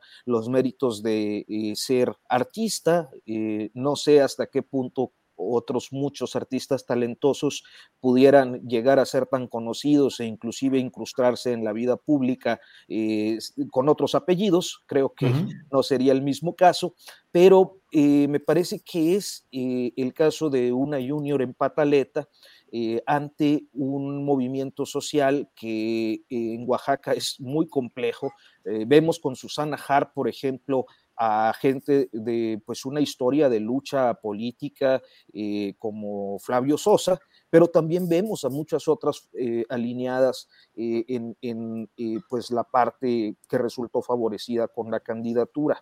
Creo que al final de cuentas esto se va a resolver y se va a resolver pues como está anunciado en ambos casos y serán los candidatos que prevalezcan y bueno, pues las pataletas simplemente eh, propiciarán algún eh, acuerdo o algún consenso que implique pues eh, lo, de siempre, ¿no? Algunas posiciones y, bueno, pues dejar para más adelante la participación. Gracias, Arturo Rodríguez. Temoris Greco, ¿qué opinas? Dice Arturo que lo de Susana Hart puede ser una junior en, función de pataleta. ¿Qué opinas de todo este, los seis estados que hasta hoy son dominados por partidos contrarios a Morena y en los cuales hay la opción muy encaminada de que haya un relevo de esos partidos tradicionales y cuando menos, pues cuando menos en cuatro, en cinco de ellos quede Morena. Pero ¿qué opinas de los procesos de postulación, de las inconformidades? Temoris, por favor. Sí, bueno, yo, yo, creo que ni siquiera Susana Harp está intentando descalificar a Salomón Jara, ¿no? Ella, ella está, está presentando otro tipo de argumentación más basada en el método y, creo que esa argumentación puede tener eh, sentido. En primer lugar, por el tema de las encuestas, esas encuestas que ella no quiere impugnar porque al, final de cuentas eh, tiene un argumento con base en la posición que ella misma tuvo en las encuestas, pero que eh, siguen siendo, pues como, como, dijo Dussel contigo, o sea, una, un disfraz del, del, del dedazo. Si en el PRI era el presidente el que designaba los candidatos, ahora no queda claro quién es, pero eh, nadie sabe cómo salen las, las, encuestas, cómo se hacen, bueno, ha sido un problema ya desde hace tiempo. Pero, eh, pero, pero también por la, por la forma en que, en, que, en que se reparten los puestos, o sea, ¿cuál es el método? Había que darles a las mujeres qué posiciones. Ella dice que entre las, las mujeres fue la segunda eh, entre seis con eh, mejor posicionada. Pues, ¿Por qué, por qué la, la, ignoraron? ¿Por qué la, la, pasaron? ¿Con qué argumentos? Y entonces eh, me, me, me, puse a ver los estados en donde, o sea, eh, por, por, ley tienen que, Morena y los partidos políticos tienen que dividir sus candidaturas en 50% para un género y 50% para el otro. O sea, la, la paridad. Y estaba viendo en las encuestas, las últimas encuestas que se publicaron el, el año pasado, eh, eh, en, qué, qué, gubernaturas les están dando a, candidatas mujeres. O sea, bueno, qué, candidaturas les están dando. Las tres, las tres peores eh, posiciones para, para Morena en, en, las encuestas, que son Aguascalientes, Quintana Roo y Durango, esas son las, esos son los estados que tienen candidatas mujeres. En, Aguascalientes se, sabe bien que el PAN está hasta adelante. Estoy viendo unas encuestas del Heraldo, pero más o menos todas eh, estuvieron coincidiendo. Eh, después, el siguiente estado donde, donde Morena, si le, si, si, le, si le va mal, podría perderlo, es Quintana Roo, donde según esta encuesta, en esta encuesta, Morena tiene una ventaja de, de, de solamente 2% sobre el PRI, y el otro estado donde podría eh, tener un, una, un tropiezo sería Durango, donde tiene una ventaja de 6 puntos sobre el, el PRI también. No, perdón, en Quintana Roo es sobre el PAN. Entonces, las, las mejores oportunidades que tiene Morena se las dio todas, todas a hombres. Y, esa es una cosa contra la que se ha venido eh, tratando de combatir desde aquel fenómeno eh, vergonzoso de las diputadas Juanitas, de las diputadas que, que, que, fueron colocadas como candidatas solamente para cumplir con el requisito y que una vez que ganaron, eh, dejaron sus, sus, sus, sus, posiciones en, en la, Cámara de Diputados para dejarlas a sus suplentes, que eran todos hombres, y de esa forma burlaron el requisito de ley. Eh, eso a mí me parece que, que, es, que es muy llamativo y que, y que no responde a, a estos, a los, a las, a las, políticas que tiene Morena, que ha anunciado, que ha presumido Morena en, en, cuanto a promover la paridad de, de, género. Y la otra es que quien realmente tiene paridad aquí es el PRI, o sea, en las candidaturas de Morena.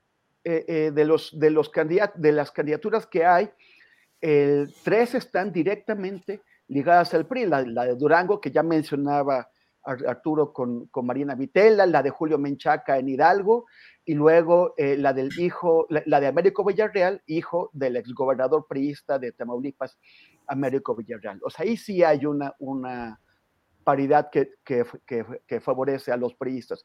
Si uno se tiene que preguntar, para, ser, para, llegar a un puesto de elección popular por Morena, eh, ¿conviene haber hecho una, una, una carrera construyendo el partido Morena? ¿O conviene haber estado en el PRI o a veces en el PAN o en otro partido, eh, hostigando a los constructores de Morena hasta que de pronto llega el momento de, eh, de, ser candidato y ahí sí me paso a Morena y, entonces eh, me dan a mí la, la postulación. Claro. Muy bien, Temoris, gracias. Eh, Arnoldo Cuellar, sobre este tema, ¿qué opinas de los seis estados donde habrá elecciones y de pues los problemas internos de Morena. Por favor, Arnoldo. Después de salir de la chimenea y después de escuchar estos análisis muy completos de Arturo y de Temoris, yo más bien, y además por desconocimiento de las situaciones locales y regionales, eh, yo quisiera enfocarme en el tema de, de, la crisis de los partidos políticos. La de Morena, que no acaba de construirse y creo que no acabará, creo que desaparecerá antes de acabar de construirse, y la de las oposiciones. Pero esto además aunado al tema de los intereses de los gobernadores salientes, que están jugando también con la posibilidad abierta, como ya se vio en las pasadas elecciones, de que al no ser favorecidos o por sus partidos o por las alianzas en las que sus partidos a nivel nacional están participando, pueden jugar en contra de ellos y favorecer a, los candidatos de, Morena o del presidente de la República, mejor dicho. Pero yo creo que estamos viendo otro escenario de esta larguísima crisis que empezó en 2018 y que tiende a Ever catch yourself eating the same flavorless dinner three days in a row? Dreaming of something better? Well, HelloFresh is your guilt-free dream come true, baby. It's me, Kiki Palmer. Let's wake up those taste buds with hot, juicy pecan-crusted chicken or garlic butter shrimp scampi. Mm. Hello Fresh. Stop dreaming of all the delicious possibilities and dig in at HelloFresh.com. Let's get this dinner party started. Hey, it's Ryan Reynolds, and I'm here with Keith, co star of my upcoming film, If, only in theaters, May 17th. Do you want to tell people the big news? All right, I'll do it. Sign up now and you'll get unlimited for $15 a month in six months of Paramount Plus Essential Plan on us. Mintmobile.com slash switch. Upfront payment of $45 equivalent to $15 per month. Unlimited over 40 gigabytes per month. Face lower speeds. Videos at 480p. Active Mint customers by 531.24 get six months of Paramount Plus Essential Plan. Auto renews after six months. Offer ends May 31st, 2024. Separate Paramount Plus registration required. Terms and conditions apply if rated PG.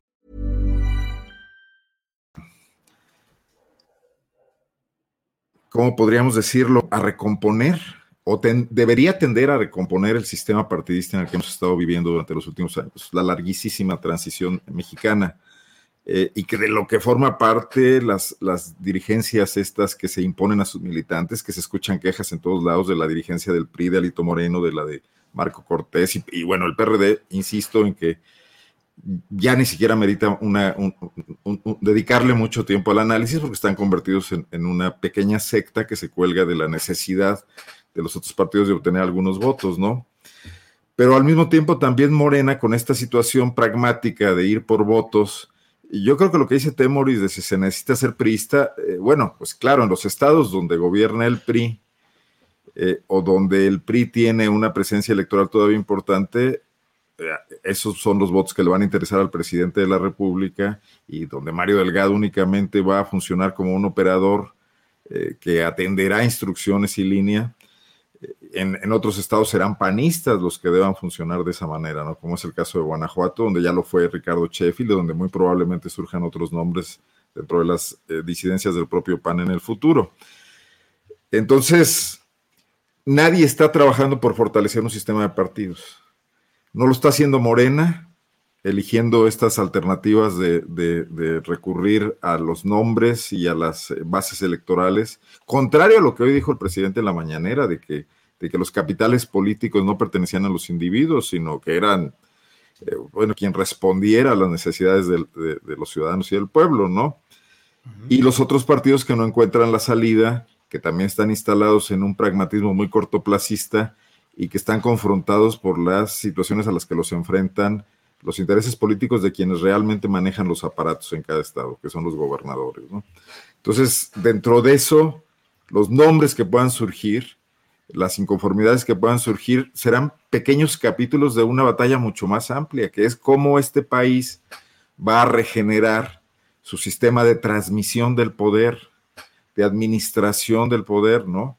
Con estos partidos reducidos a su mínima expresión, con una expresión ligada a la personalidad de un político fuerte como es el presidente López Obrador, que tarde o temprano tendrá que dejar el escenario, que es otro tema del que podremos hablar hoy por lo que dijo en la mañanera, ¿no?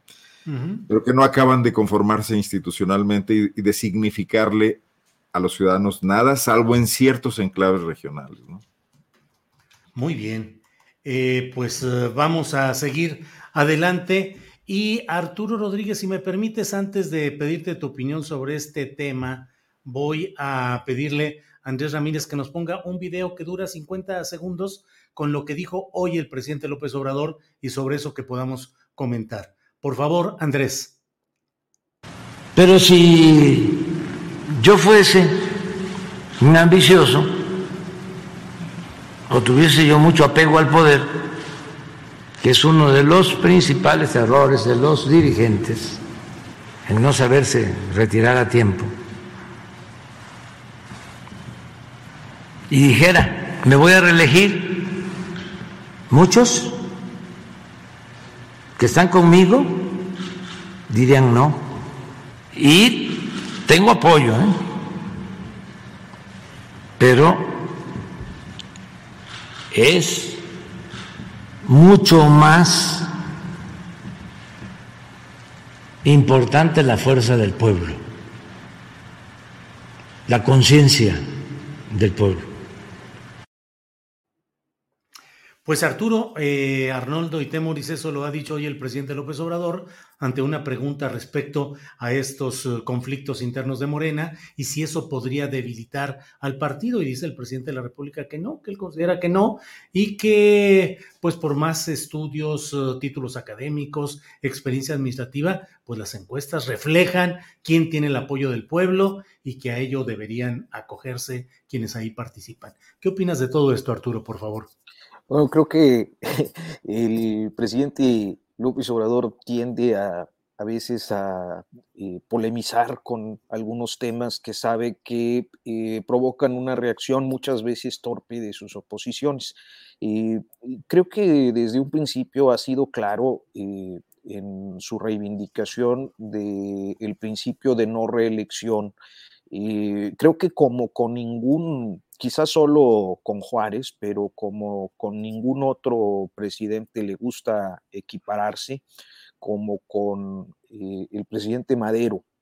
Y a partir de eso, eh, eh, pues hay una claridad y un compromiso que, en el que ha sido no solo explícito declarativamente, sino que inclusive ha firmado un, una carta compromiso ya como presidente en funciones de no buscar la reelección. Lo que pasa es que cuando hace comentarios de este tipo, creo que eh, pues se genera un amplio debate, hay reacciones de inmediato eh, en sus opositores y bueno, pues eh, a final de cuentas, en la condición en la que eh, se encuentra hoy frente a su insistencia en que se realice este ejercicio de la revocación de mandato, eh, pues le viene bien este tipo de polémicas. Lo que yo creo, y creo que también lo, dice de, de algún modo hoy, es que aún cuando pudiera tener apoyo, pues es que no hay eh, en su ánimo y en su interés eh, la idea de buscar la reelección. Bien, Arturo, muchas gracias. Eh, Temoris Greco, ¿qué opinas en general de estas palabras del presidente López Obrador? Y bueno, pues sí, este guiño a la polémica que es el hecho de decir, y tengo apoyo, ¿eh? O sea, hay apoyo social que al que le gustaría que yo pensara en reelegirme. ¿Qué opinas, Temoris?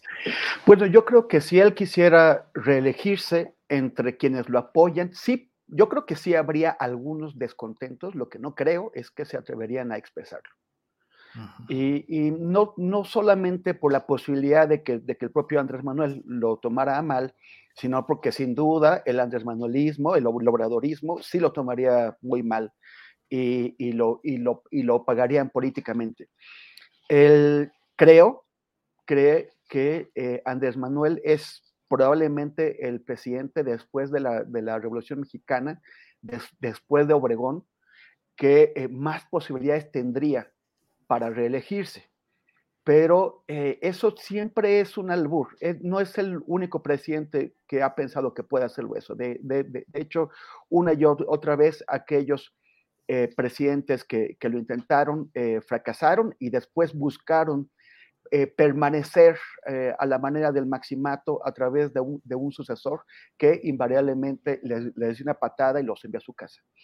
Entonces creo que eh, la tradición antireeleccionista es muy fuerte en México y el propio presidente López Obrador es una expresión de, eso. A, mí me parece que eso, eh, sobre todo para quienes han intentado compararlo con gente como Hugo Chávez o como Daniel Ortega o, incluso con el propio Evo, Morales, que, que, cometió un grave error con, con enormes costos políticos y, en vidas en Bolivia cuando, cuando intentó eh, forzar otra reelección.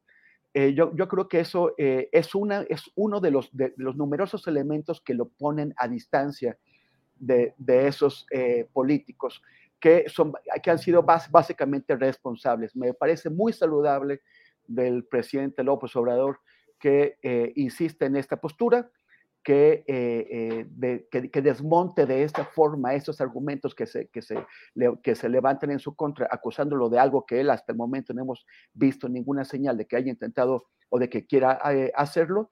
Y también creo que oxigena un poco la, la vida política al, al, al, consolidar estas perspectivas de que, de que haya un recambio, una, un, reemplazo en unos pocos años, en 2024, en la presidencia. Gracias, Temoris. Eh, Arnoldo Cuellar, ¿qué opinas de este segmento del presidente López Obrador eh, en lo de la reelección y en general el señalamiento de que los eh, participantes en encuestas deben sujetarse a los resultados más allá de su excesiva valoración personal? ¿Qué opinas, Arnoldo? Pues bueno, aunque me critiquen los expertos en psicología del chat, porque voy a usar a la ligera el término, yo creo que el presidente es pasivo-agresivo con este tema, porque no viene al caso que lo mencione a menos que quiera muy premeditadamente alentar debates al respecto y ir calando cómo van cayendo las cosas, ¿no? Digo, en México tenemos un marco legal claro, no se respeten muchas cosas, pero creo que si en algo se ha respetado es en ese tema, ¿no?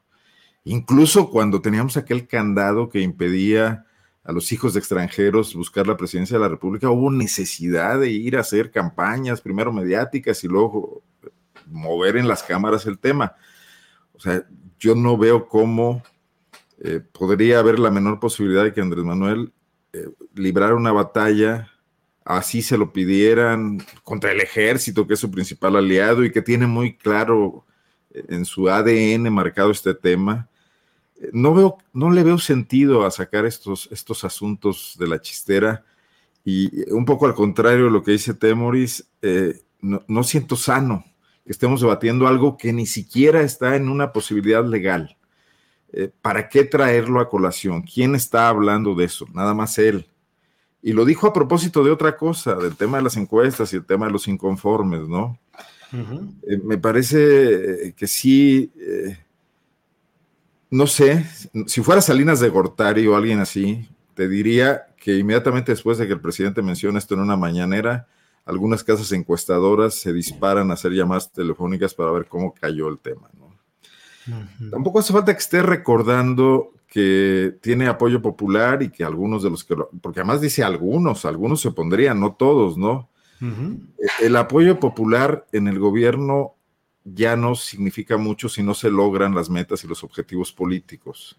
Eh, puede aguantar mucho, el presidente es un fenómeno político en un país necesitado de liderazgos y necesitado de que le hablaran directamente sin la mediación de esa sociedad civil tan delgada que durante mucho tiempo eh, medró con la necesidad de legitimidad de los gobiernos priistas y panistas de estas eras previas, ¿no?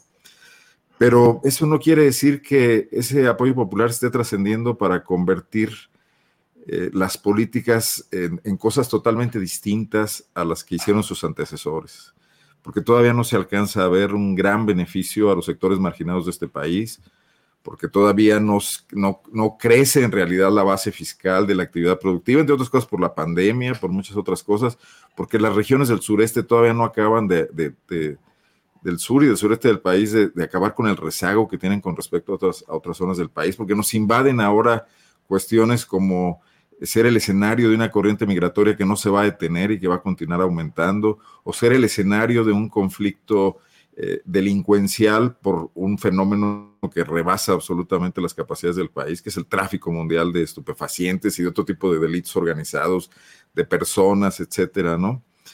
Entonces, teniendo ese gran asunto enfrente, donde un gobierno que busque la transformación del país tendría que empezar a hacerle mella a esos gravísimos rezagos que sí se han acumulado y que le entregaron al presidente López Obrador un país deshecho, eh, me parece estar surfeando sobre ello y ya estar metido de lleno en el tema de la sucesión presidencial como pretexto político para no continuar avanzando en, el tema de los cambios que le hacen falta al país. Llámense cuarta transformación o llámense como quieran, pero que urgen, ¿no? Gracias, Arnoldo.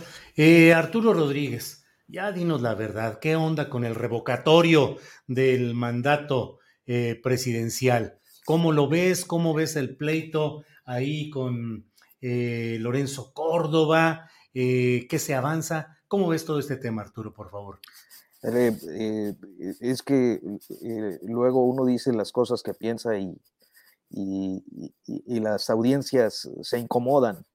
Este, mira, lo que yo creo es que, pues sí, hay por una parte una postura que... No te autocensures, Arturo. Venga, venga. No me voy, no me voy a autocensurar. Al cabo que no nos ve nadie aquí, es nomás entre nosotros.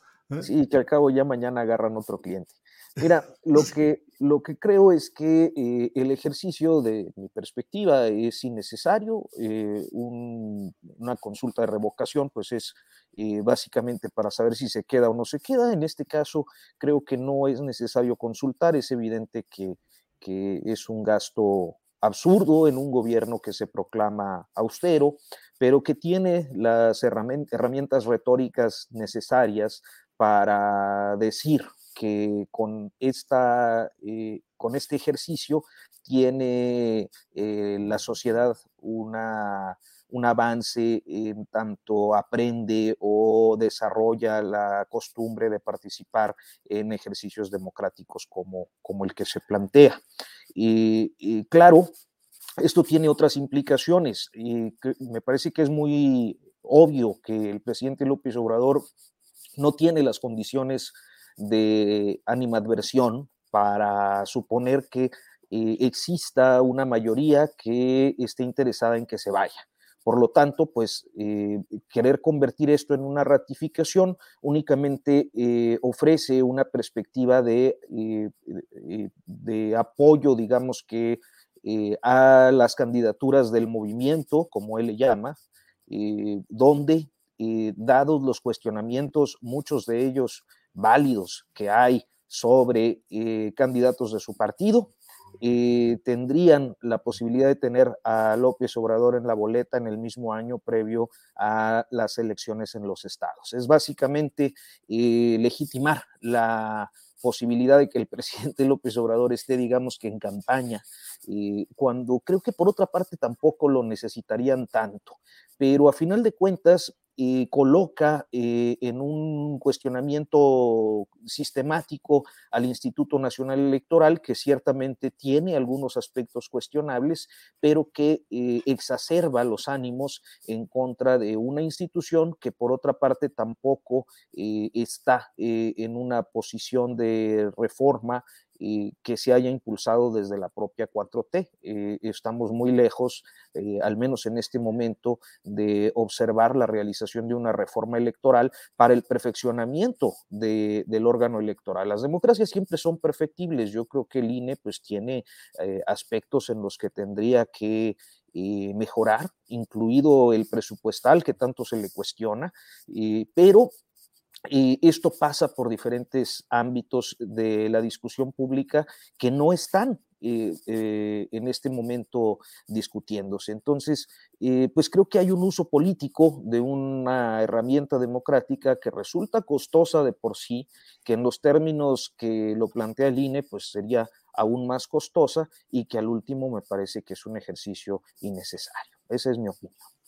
Arturo, muchas gracias y gracias por esa claridad y apertura de decir lo que se piensa, porque finalmente tenemos que mantener nuestra posibilidad de decir las cosas más allá de que nos, eh, nos aplaudan o nos chiflen, que luego a veces los chiflidos son, son más que los aplausos. Arturo, gracias. Temoris Greco, ¿qué opinas sobre este tema de la revocación de mandato? Todo el forcejeo, el conflicto que se ha dado. ¿Qué opinas en lo general del tema, Temoris, por favor? Pues mira, eh, eh, abrimos el año con la noticia de que hay una crisis financiera en la Escuela Nacional de Antropología e Historia, de, que, de que también quieren desaparecer el Instituto Nacional de Lenguas Indígenas y hay un pues, estrangulamiento ahí. Y, y, al mismo tiempo, pues está esta discusión sobre si la consulta va a costar 1.500 millones de pesos como dice Morena, o 3.800 millones de pesos, como dice Lorenzo Córdoba. Y, y, la verdad es que, o sea, ya sabemos cuál va a ser el resultado de, de esa consulta. Y es, una, y es una consulta por la revocación del mandato que no están pidiendo que, que, o sea, que nadie que quiera revocar el mandato la pide. Y que tampoco con los índices tan amplios, amplios, enormes de aprobación que tiene el presidente López Obrador, pues tampoco sabemos para qué, de qué utilidad real va, a ser. Y son 1.500 a 3.800 millones de pesos.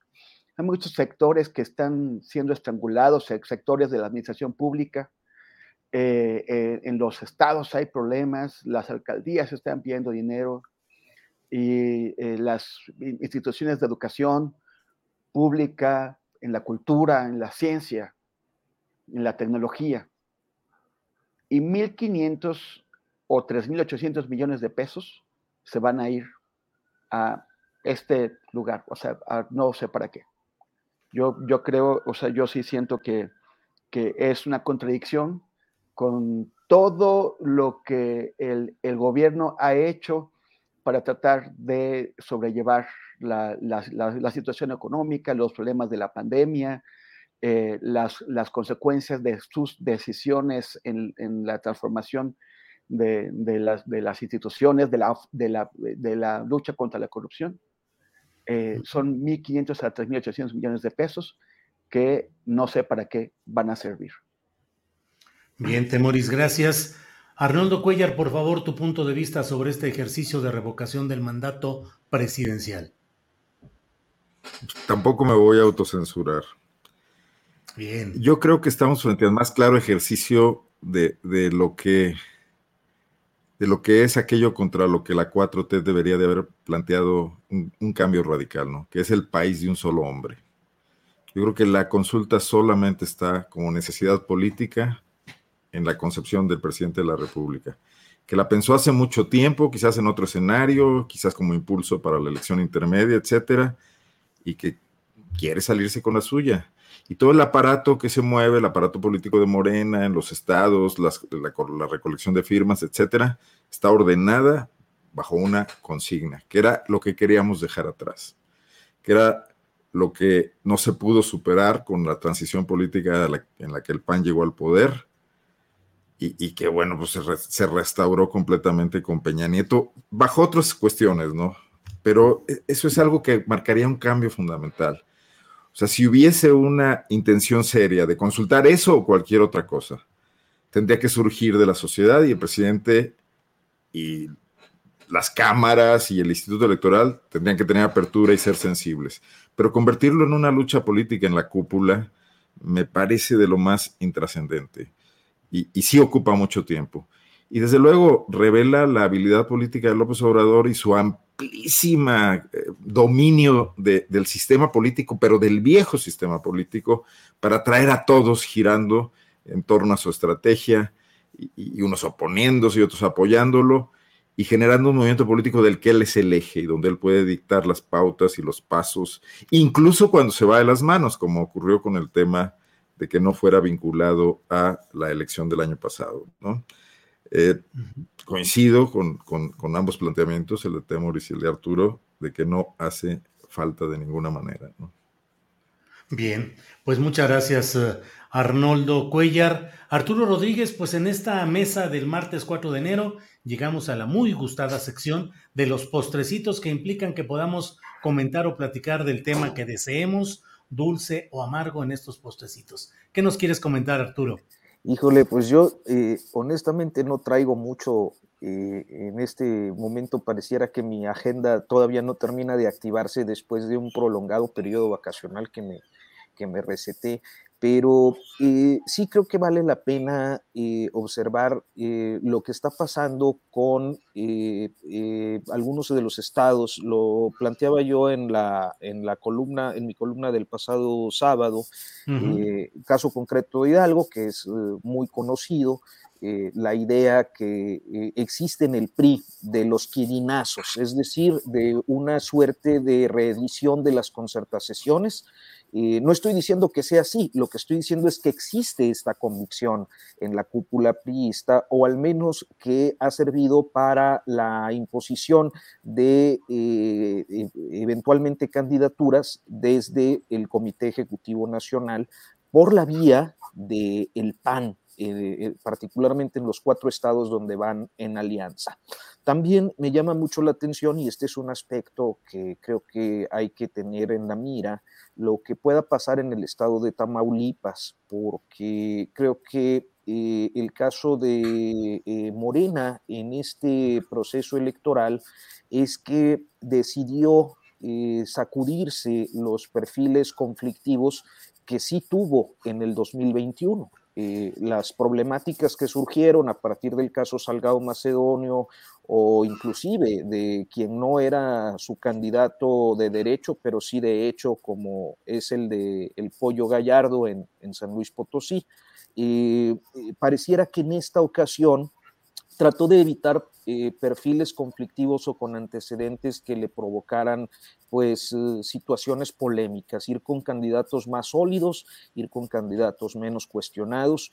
Y eh, en esa apuesta y creo que el estado de Tamaulipas es digno de atención en la medida en la que evitaron al cuñado de Francisco Javier eh, García Cabeza de Vaca, eh, apodado el JR, José Ramón Gómez Leal, quien está este, como dirigente de Morena en el estado, evitaron a, Maki Ortiz, me parece que en, una idea de no repetir lo que había ocurrido en el estado de Nuevo León el año pasado con el caso de, eh, eh, eh, pues esta persona que hay quienes pudieran decir se vio pues en franca debacle después de que Astillero exhibió el vínculo eh, eh, de la mentira a partir del, asunto de, de Nexium, de Clara Luz Flores, eh, Maki Ortiz, siendo panista, pues eh, duró dos periodos en el, en el, ayuntamiento de Reynosa, dejó a su hijo como nuevo presidente municipal a través de Morena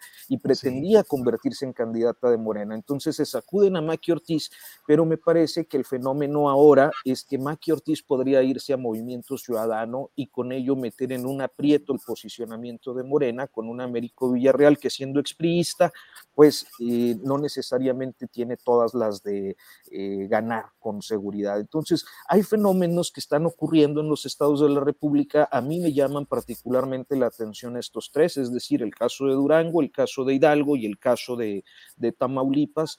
Eh, por ahora, que creo que pues será interesante en la medida en la que también se realinean en torno a estos procesos algunas de las preferencias, no necesariamente en relación a las, las formaciones, a los partidos políticos, sino a las personas y las definiciones que empiecen a tomar.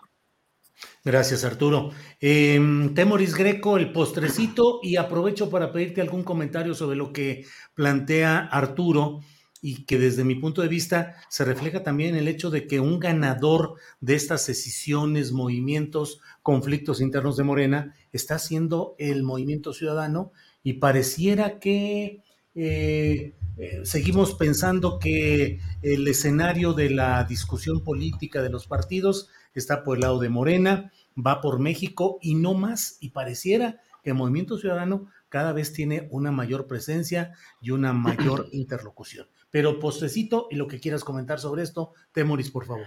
Bueno, esto a mí me parece que es una estrategia inteligente, si no, si no honesta, no, no es honesta, pero sí es una estrategia inteligente por parte de, Dante Delgado, que es el dueño de la franquicia que llamamos o que llaman ellos Movimiento Ciudadano, es una estrategia inteligente. Él percibe que, en la polarización una tercera vía puede tener ganancias. eh, en, el, en, el, en, las elecciones pasadas en junio, cuando se definía el control del Congreso, él percibió que el, que Movimiento Ciudadano podría obtener una, una bancada clave para eh, o bien eh, permitir o negarle a Morena tener la mayoría calificada en, el, Congreso, o si a Morena le va mal, permitirle o negarle una mayoría absoluta.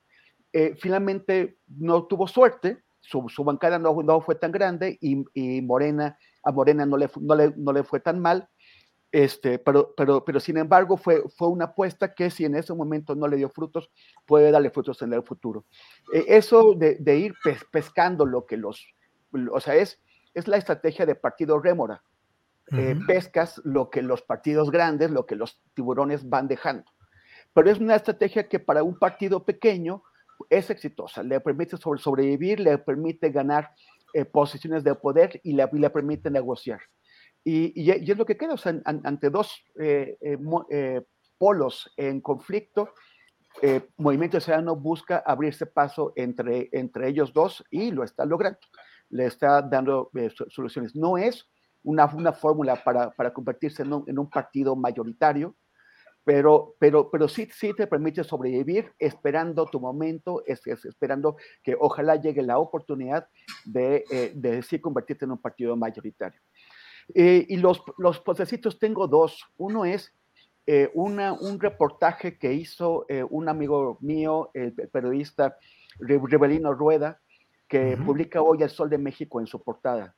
es una fotografía bastante impactante del el gobernador de, de, Morelos y futbolista Cuauhtémoc Blanco con tres dirigentes del narcotráfico, con tres jefes del narcotráfico, eh, que se tomó aparentemente en su casa. Esta foto fue encontrada eh, con otras fotografías en el celular de un, de un criminal que fue detenido y, aparecen eh, eh, estos, estos cuatro, se supone que es en la casa de Cuauhtémoc Blanco.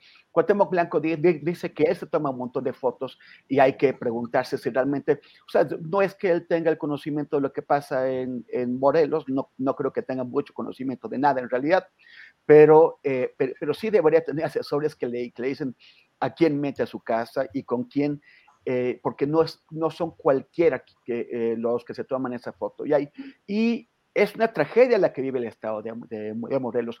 Partido tras partido, gobernador tras, tras, tras gobernador, eh, la, presencia del crimen organizado ha ido creciendo con Estela Cajigal del PAN, con, con Graco Ramírez del PRD, y ahora también en, en, esos años hemos, hemos visto como en Cuernavaca, en Tepoztlán, en, en, muchos otros municipios del, del, estado, cada vez hay más presencia de, grupos criminales que están poniendo en peligro eh, la, la, vida y la seguridad de la población. Y, y, y pues eh, Blanco tiene que dar una mejor explicación, mucho más cabal, de por qué se tomó esta foto y qué relaciones tiene con eh, grupos del crimen organizado. Es gravísimo esto. Y, y, y, el, el, otro postrecito es, es un extracto de una, de, un report, de una columna que publicó hoy Catalina Pérez Correa en el Universal al respecto de la, de la, de la del creciente presencia de militares en la seguridad pública y en otros eh, ámbitos de la administración pública. Y dicen nada más una frasecita que dice, quienes inauguraron la militarización con Felipe Calderón, hoy padecen el militarismo de AMLO. Quienes hoy avalan la militarización, mañana van a padecer el poder militar desde el otro lado. Cuando llegue otro eh, grupo de otro signo político al poder, como, como, como va a ocurrir, o sea, e, eso, quien crea que se va a eternizar en el poder es, otra persona que se autoengaña y serán otros los que eh, eh, tengan esta relación tan estrecha con, los militares y, los, mismos que hoy la avalan se volverán a convertir en activistas en contra de eso, solamente que el ejército tendrá mucho mayor dominio de la administración pública, de la seguridad pública y de la economía del país. Bien, Temoris, gracias. Arnoldo Cuellar, por favor, postrecito y si quieres algún comentario sobre lo que eh, Temoris o Arturo han ido comentando. Por favor, Arnoldo. Bueno, eh, esta crisis de los partidos políticos que viene de largo y que no hace más que reciclarse y evidenciarse, los adelgaza cada vez más. Me, me, trae a colación un documental que acabo de ver en Netflix sobre lo que pasó el 6 de enero en el Capitolio, un muy buen trabajo periodístico porque logra reconstruir los hechos con el montón de videos que hay en las redes sociales, pero hablando con los protagonistas de ambos bandos, ¿no? Con los policías, los escasos policías que lo defendían y los grupos de trompistas de diversas corrientes que, y de diversas eh, extracciones que acudieron ahí y, cometieron ese desaguisado, ¿no? Que era como la llegada de los bárbaros a Roma, a otro Capitolio, ¿no? Eh, veo en México que, que, se adelgaza cada vez más ese tejido político que nos gobernó por años y que era minoritario, que, que en base a, esquemas de control de los que participaba la prensa, de los que participaba el empresariado, de los que participaba la iglesia y todos los grupos de poder, lograron manejar este país, incluso manteniendo esos grandes esquemas de desigualdad que hicieron crisis antes en otros lugares, ¿no? Pero que hoy se está diluyendo y desgastando por todas partes, incluyendo al seno de los propios partidos políticos. Ustedes deben hablar con militantes. En, el interior del país es muy común que están inconformes con lo que está pasando en cada uno de sus partidos y que todavía no encuentran la forma de manifestarlo porque hoy los controles son estrictos. Además, este esquema donde todos tienen espacios de gobierno y todos tienen la posibilidad de dar empleos o de dar contratos, etcétera, ha permitido que se, se afiance el control sobre esa militancia, como, como ocurría en el PRI, pues, pero ahora repartido esa ese, modelo a todos los partidos políticos. Pero esto por algún lado va a tronar. Está tronando por lo que ya se mencionó aquí, por eh, esa alusión que hace Temoris al artículo de Catalina Pérez, por la necesidad, ahí sí hay un necesariato, que al presidente ya habló del necesariato, de echar mano del ejército para todo, porque es imposible controlar la corrupción de otra manera, porque no funcionan las contralorías, porque no funcionan las auditorías superiores, porque no funcionan los ministerios públicos y entonces para que las medicinas lleguen a los hospitales y para que las vacunas lleguen y para que los aeropuertos se construyan, etcétera, hace falta que entre el ejército, una institución eh, ordenada de forma vertical, que es donde se pueden obedecer órdenes, no exenta de otros problemas, pero por lo menos controlable en otro sentido. Y el otro gran tema es la delincuencia, presente en muchos lugares, participante ya activamente también en procesos electorales, como se ha documentado, aún no generalizadamente, pero sí eh, puntualmente y teniendo éxito además, incluso en estados de los que no se habla, como es el caso de Guanajuato en anteriores elecciones.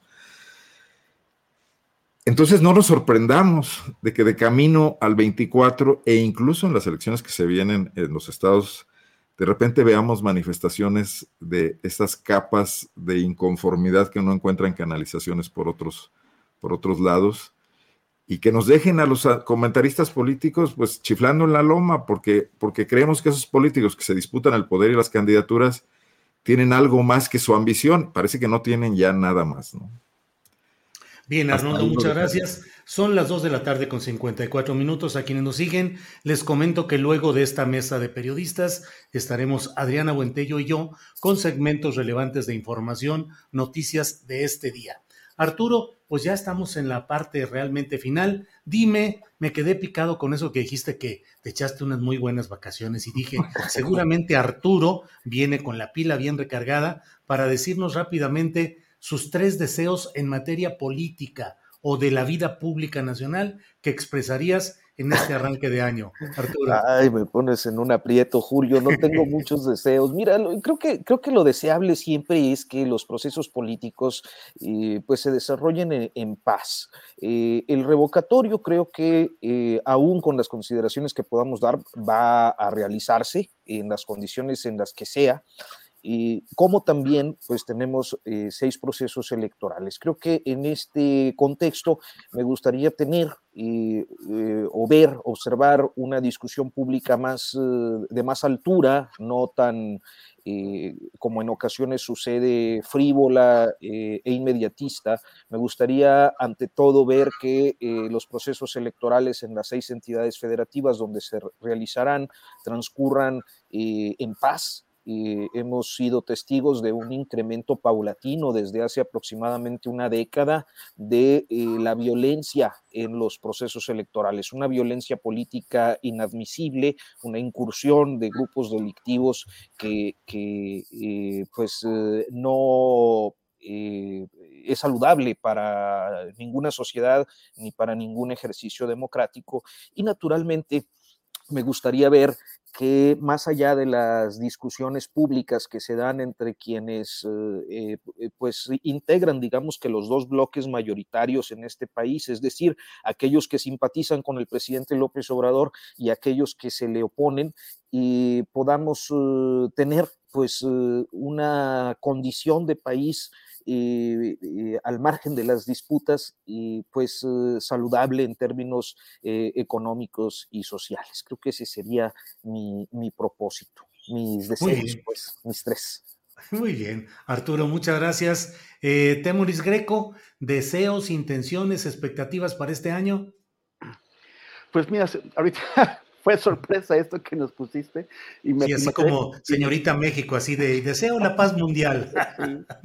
Pues sí, pues fue algo como lo que dijo Arturo, ¿eh? deseo la paz en las elecciones, y pues sí, es como muy, este, muy, muy, ojalá, yo, yo, yo no tengo mucho optimismo en, en, ese aspecto en, en, cuanto a la paz, sobre todo por, por el deterioro de la, de la, seguridad, pero ahí, este, ahí, ahí está uno de mis primeros deseos, que las promesas que ha hecho Andrés Manuel en los campos de la educación, de la salud, de la seguridad pública y de la corrupción, eh, se cumplan. Alguien dirá, oye, le pides muchísimo. No, es lo que, es lo que el presidente de la, de la República eh, ha ofrecido y me parece que si, si, si este gobierno acaba con buenos resultados en esos aspectos, habremos, eh, podremos ponerle una palomita.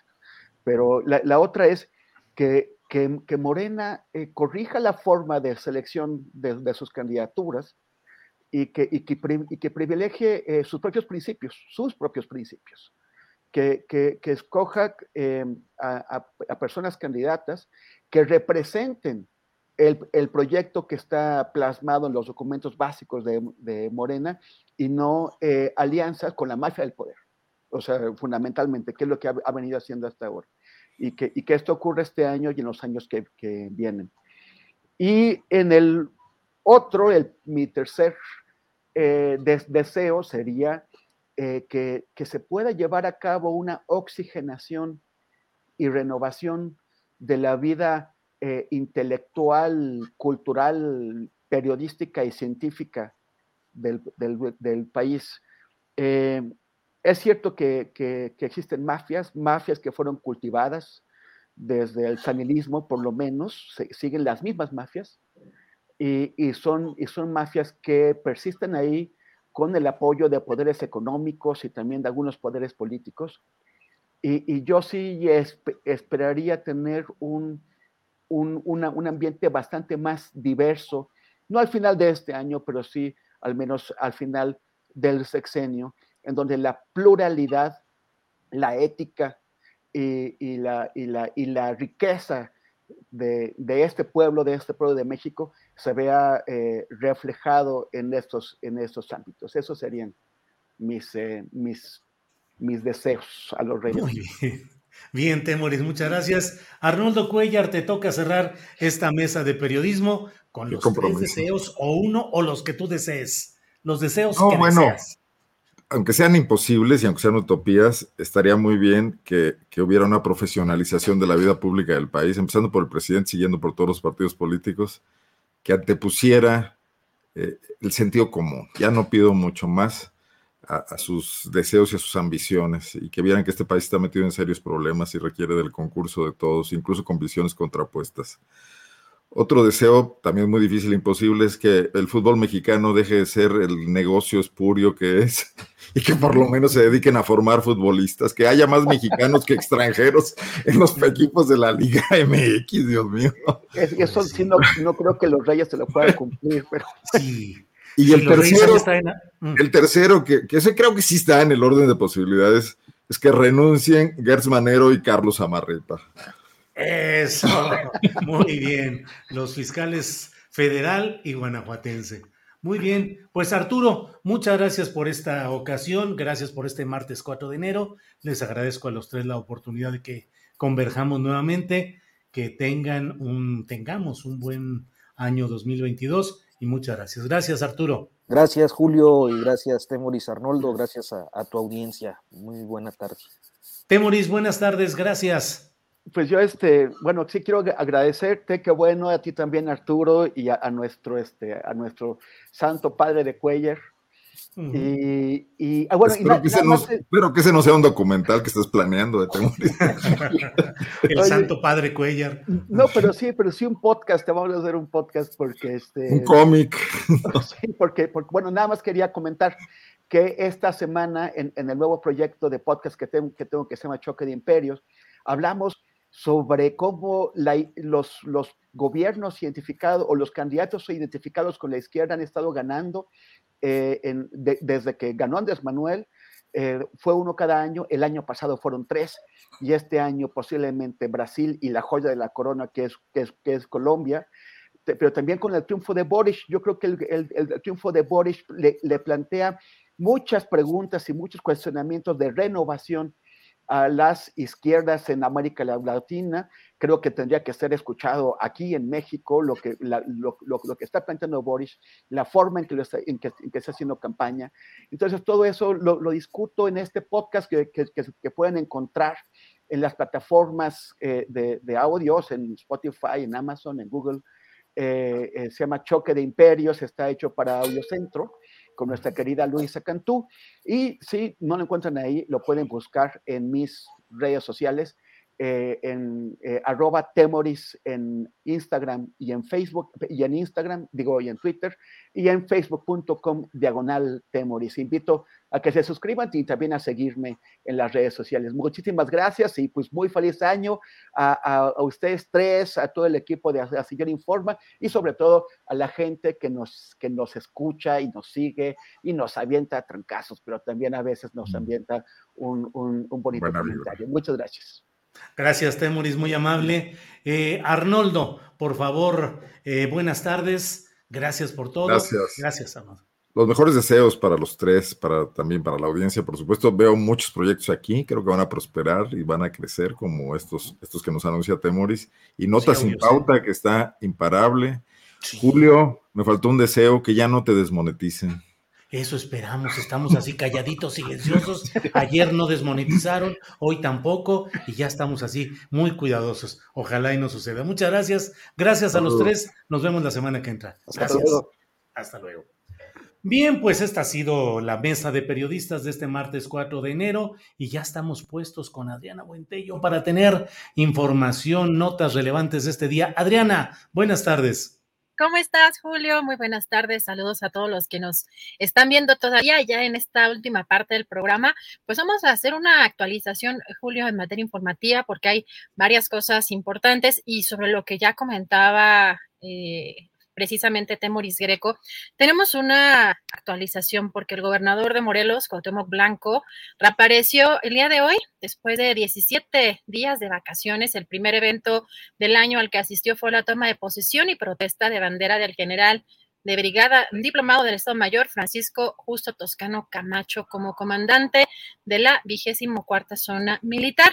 Y sobre este tema que mencionaba Temoris, precisamente sobre la foto publicada en El Sol de México, donde aparece acompañado de tres jefes de plaza de un grupo, respondió, mi conciencia está tranquila, yo me tomo fotos con mucha gente. Pues así responde el día de hoy, Julio, el, gobernador de eh, Morelos, después de, la publicación de esta fotografía, y comentar que sobre eh, la detención de Cuauhtémoc Gutiérrez de la Torre hoy en la conferencia mañanera, el presidente López Obrador dijo que se debe aplicar la ley sin privilegios y eh, que está haciéndose lo que debe de realizarse. Si te parece, vamos a escuchar.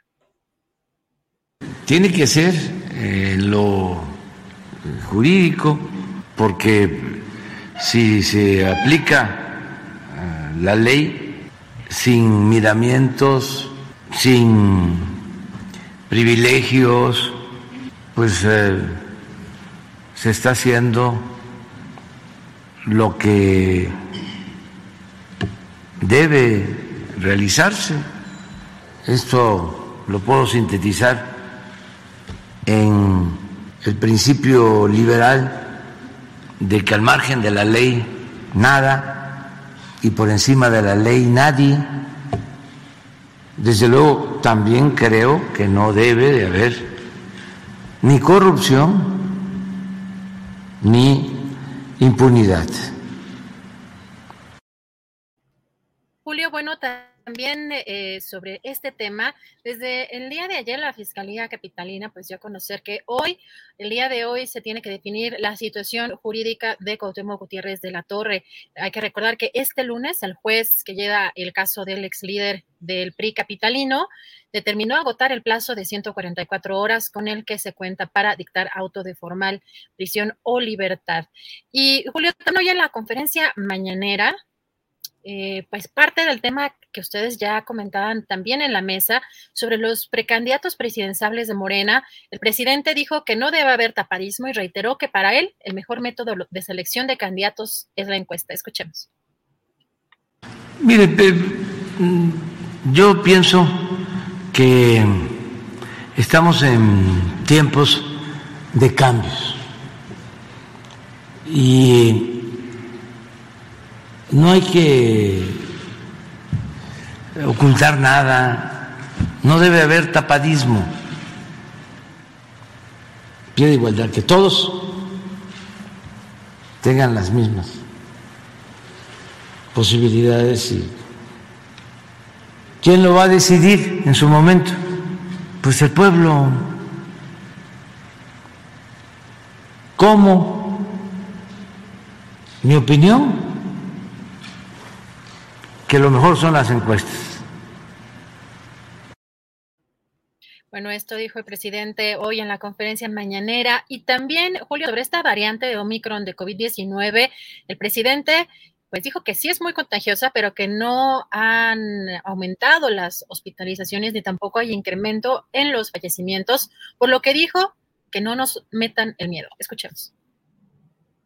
Esta nueva variante es en efecto muy eh, contagiosa, pero afortunadamente eh, no está demandando de hospitalización ni tenemos eh, casos, y eso es lo más importante, de incremento en fallecimientos. O sea, que la gente eh, sepa esto, también cuidarnos, seguir cuidándonos, pero no este, alarmarnos, eh, que no nos eh, infundan, que no nos metan miedo.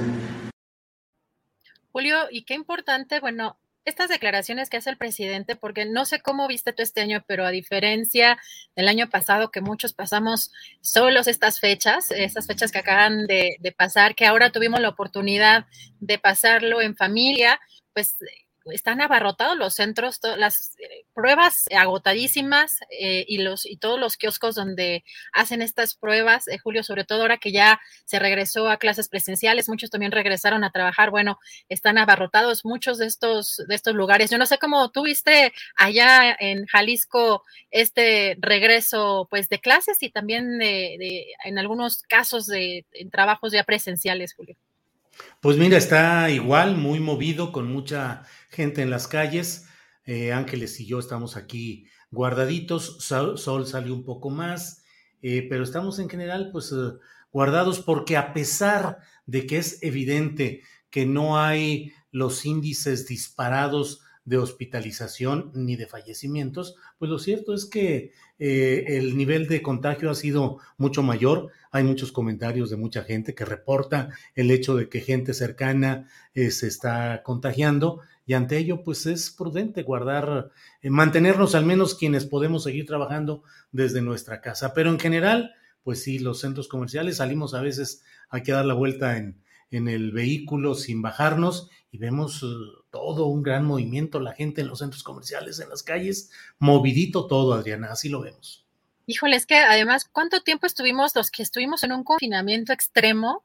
Estuvimos más de año y medio, ¿no? Y yo creo que tiene poco que, que, quizá algunos empezamos a, a salir, y, nos seguimos guardando, pero me parece impresionante cómo están, por ejemplo, las imágenes de los kioscos, porque efectivamente en las fiestas, ahora sí, no puedo decir que en mi colonia aquí se vivió desde el 12, ¿no? Desde el día que festejan a la Virgen hasta pues todavía eh, pasadito el año nuevo seguían los cohetes, seguían las fiestas y las reuniones, y yo no sé si fue una especie hasta de desahogo de muchos, pues estuvimos encerrados que ahora pues nos alocamos un poco, pero bueno, a seguirse cuidando y, y justo sobre también este tema de la vacunación, Hoy, eh, Julio, el secretario de Salud, Jorge Alcocer, anunció que el refuerzo de esta vacuna contra COVID-19 para maestros se va a llevar a cabo a partir del 8 de enero con el biológico Moderna, que es una donación que viene de Estados Unidos. Si te parece, vamos a escuchar. Que es el refuerzo al personal educativo que en la siguiente imagen pueden ustedes ver que se inicia en sábado, el sábado 8 de enero de, 2000, de este año, y que cubre el estimativo de 2.7 millones de personas y se va a hacer de acuerdo a la logística convocatoria sumada a la de salud por la Secretaría de Educación Pública y se arrancará en 16 entidades federativas con el primer embarque que es de 1.27 millones, y el segundo, que son, viene cinco días después, de la vacuna moderna con 16 entidades restantes en, el, en este embarque para una total aplicación a través de la vacuna moderna. Bueno, Julio, ya la conferencia mañanera, hay que recordar que hoy, los martes, es el pulso de la salud, donde informan todo el proceso de vacunación y todo este tema de la pandemia. Hoy no asistió a esta conferencia el subsecretario Hugo López Gatel, el presidente López Obrador, dijo que el subsecretario no asistió porque se siente un poco mal, ya que presenta catarro y tos. Esto fue lo que dijo. Hugo no está ahora porque se siente un poco mal eh, y queremos que descanse y que esté bien lo deseamos porque es eh, un servidor público de primer orden que nos ha ayudado muchísimo. Entonces, eh, no es nada eh, grave, es una gripa. No, no, no, no, no, no, no. es eh, catarro, tos, este, y ya después se va a saber qué es lo que tiene, pero para que no haya este, especulaciones, de todas maneras las va a haber, porque sería este, muy aburrida la vida sin ese tipo de comentarios. Bueno, y este, tomando un poco con humor este tema de las especulaciones, Julio, porque pues hoy no asistió y pues recordar que ha tenido un papel fundamental el, el, secretario, el subsecretario de Salud, Hugo López Gatel, y hoy no pudo asistir a la conferencia mañanera. Y Julio, finalmente hay, hay que hacer una actualización sobre lo que está pasando en la Escuela Nacional de Antropología e Historia. Eh, a ver si nos puede poner este, este hilo que escribieron en la mañana los de la Asamblea General de la escuela. Dice que nuestra escuela necesita más que la recontratación del 2021, se encuentra en precariedad desde hace años. Tenemos un enorme edificio en obra negra desde hace más de una década. Tras el 17S, la infraestructura quedó sumamente dañada y la única prevención que tenemos son las indicaciones de protección civil para salir a tiempo y conocer cuáles son los puntos de ambos edificios con gran probabilidad de colapsar. En 2015, tras los cambios en la hora Secretaría de Cultura, se eliminaron programas sociales. En ella, el ENA, eh, como la guardería Pájara Pinta, Paimigra, se despidió personal en el área de publicaciones, difusión cultural, informática, servicio social y becas, entre otros. En 2018, tras un paro de un mes, logramos aumentar un poco el presupuesto que no fue transparentado en su uso y que fue de reversa en 2020.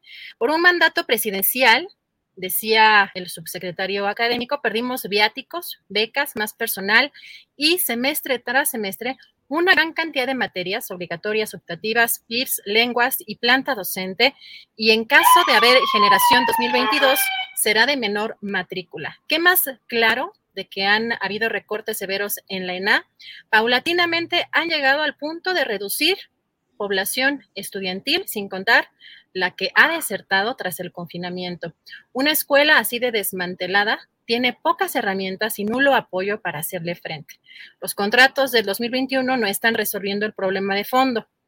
El director, Diego Prieto, sabe la precariedad de ENA y no le ha importado en toda su gestión más que para él hacerse de publicidad en los medios.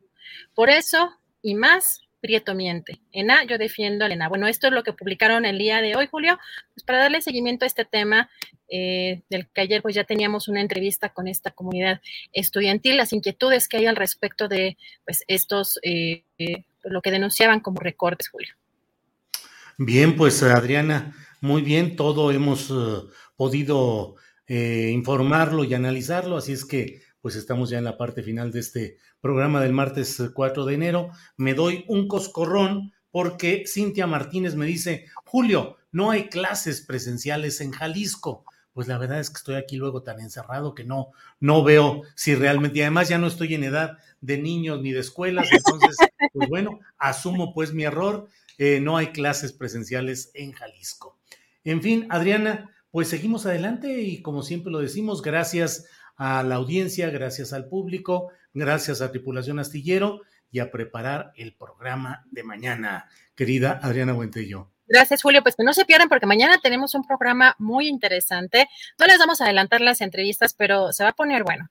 Así que, este, además, hoy la, la videocharla astillada, ¿vas a hacer videocharla, Julio? Sí, sí, sí, por ahí de las 8, 9 de la noche, más o menos, por ahí lo haré, así es. Estaremos puestos. Muchas gracias, Julio. Gracias a, todos eh, por acá. Recuerden dejar su like. Hay muy poquitos likes.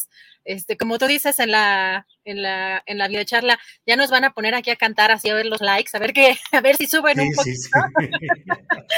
así es. Muchas gracias a todos. Hoy habrá videocharla precisamente sobre el tema de la Sierra de San Miguelito. Mañana debe estar la secretaria del Medio Ambiente, María Luisa Albores, tiene programada una visita a San Luis Potosí para eh, dar arranque a los eh, trabajos del programa de manejo eh, colectivo con la participación de ejidatarios y comuneros de la declaratoria de área natural protegida en la Sierra de San Miguelito. Eso está programado para mañana, pero también un juez federal dictó una suspensión provisional respecto a este tema, que son suspensiones provisionales que suelen darse pues de una manera para proteger las cosas, pero no se entra al fondo del asunto no es que esté en riesgo el decreto ni que vaya a echarse para atrás, es una suspensión, es una, un derecho que tienen esos eh, comuneros, que son particularmente los que han llegado a acuerdos para tratar de vender sus tierras a los constructores inmobiliarios. Entonces, de eso voy a platicar hoy por ahí de las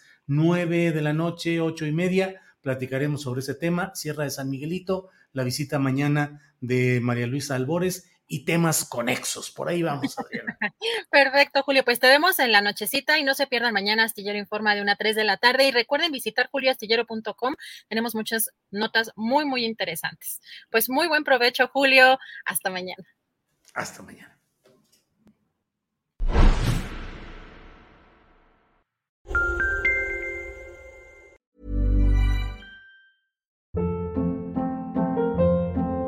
Hold up. What was that? Boring. No flavor. That was as bad as those leftovers you ate all week. Kiki Palmer here, and it's time to say hello to something fresh and guilt-free. Hello Fresh. Jazz up dinner with pecan-crusted chicken or garlic butter shrimp scampi. Now that's music to my mouth. Hello Fresh. Let's get this dinner party started. Discover all the delicious possibilities at hellofresh.com.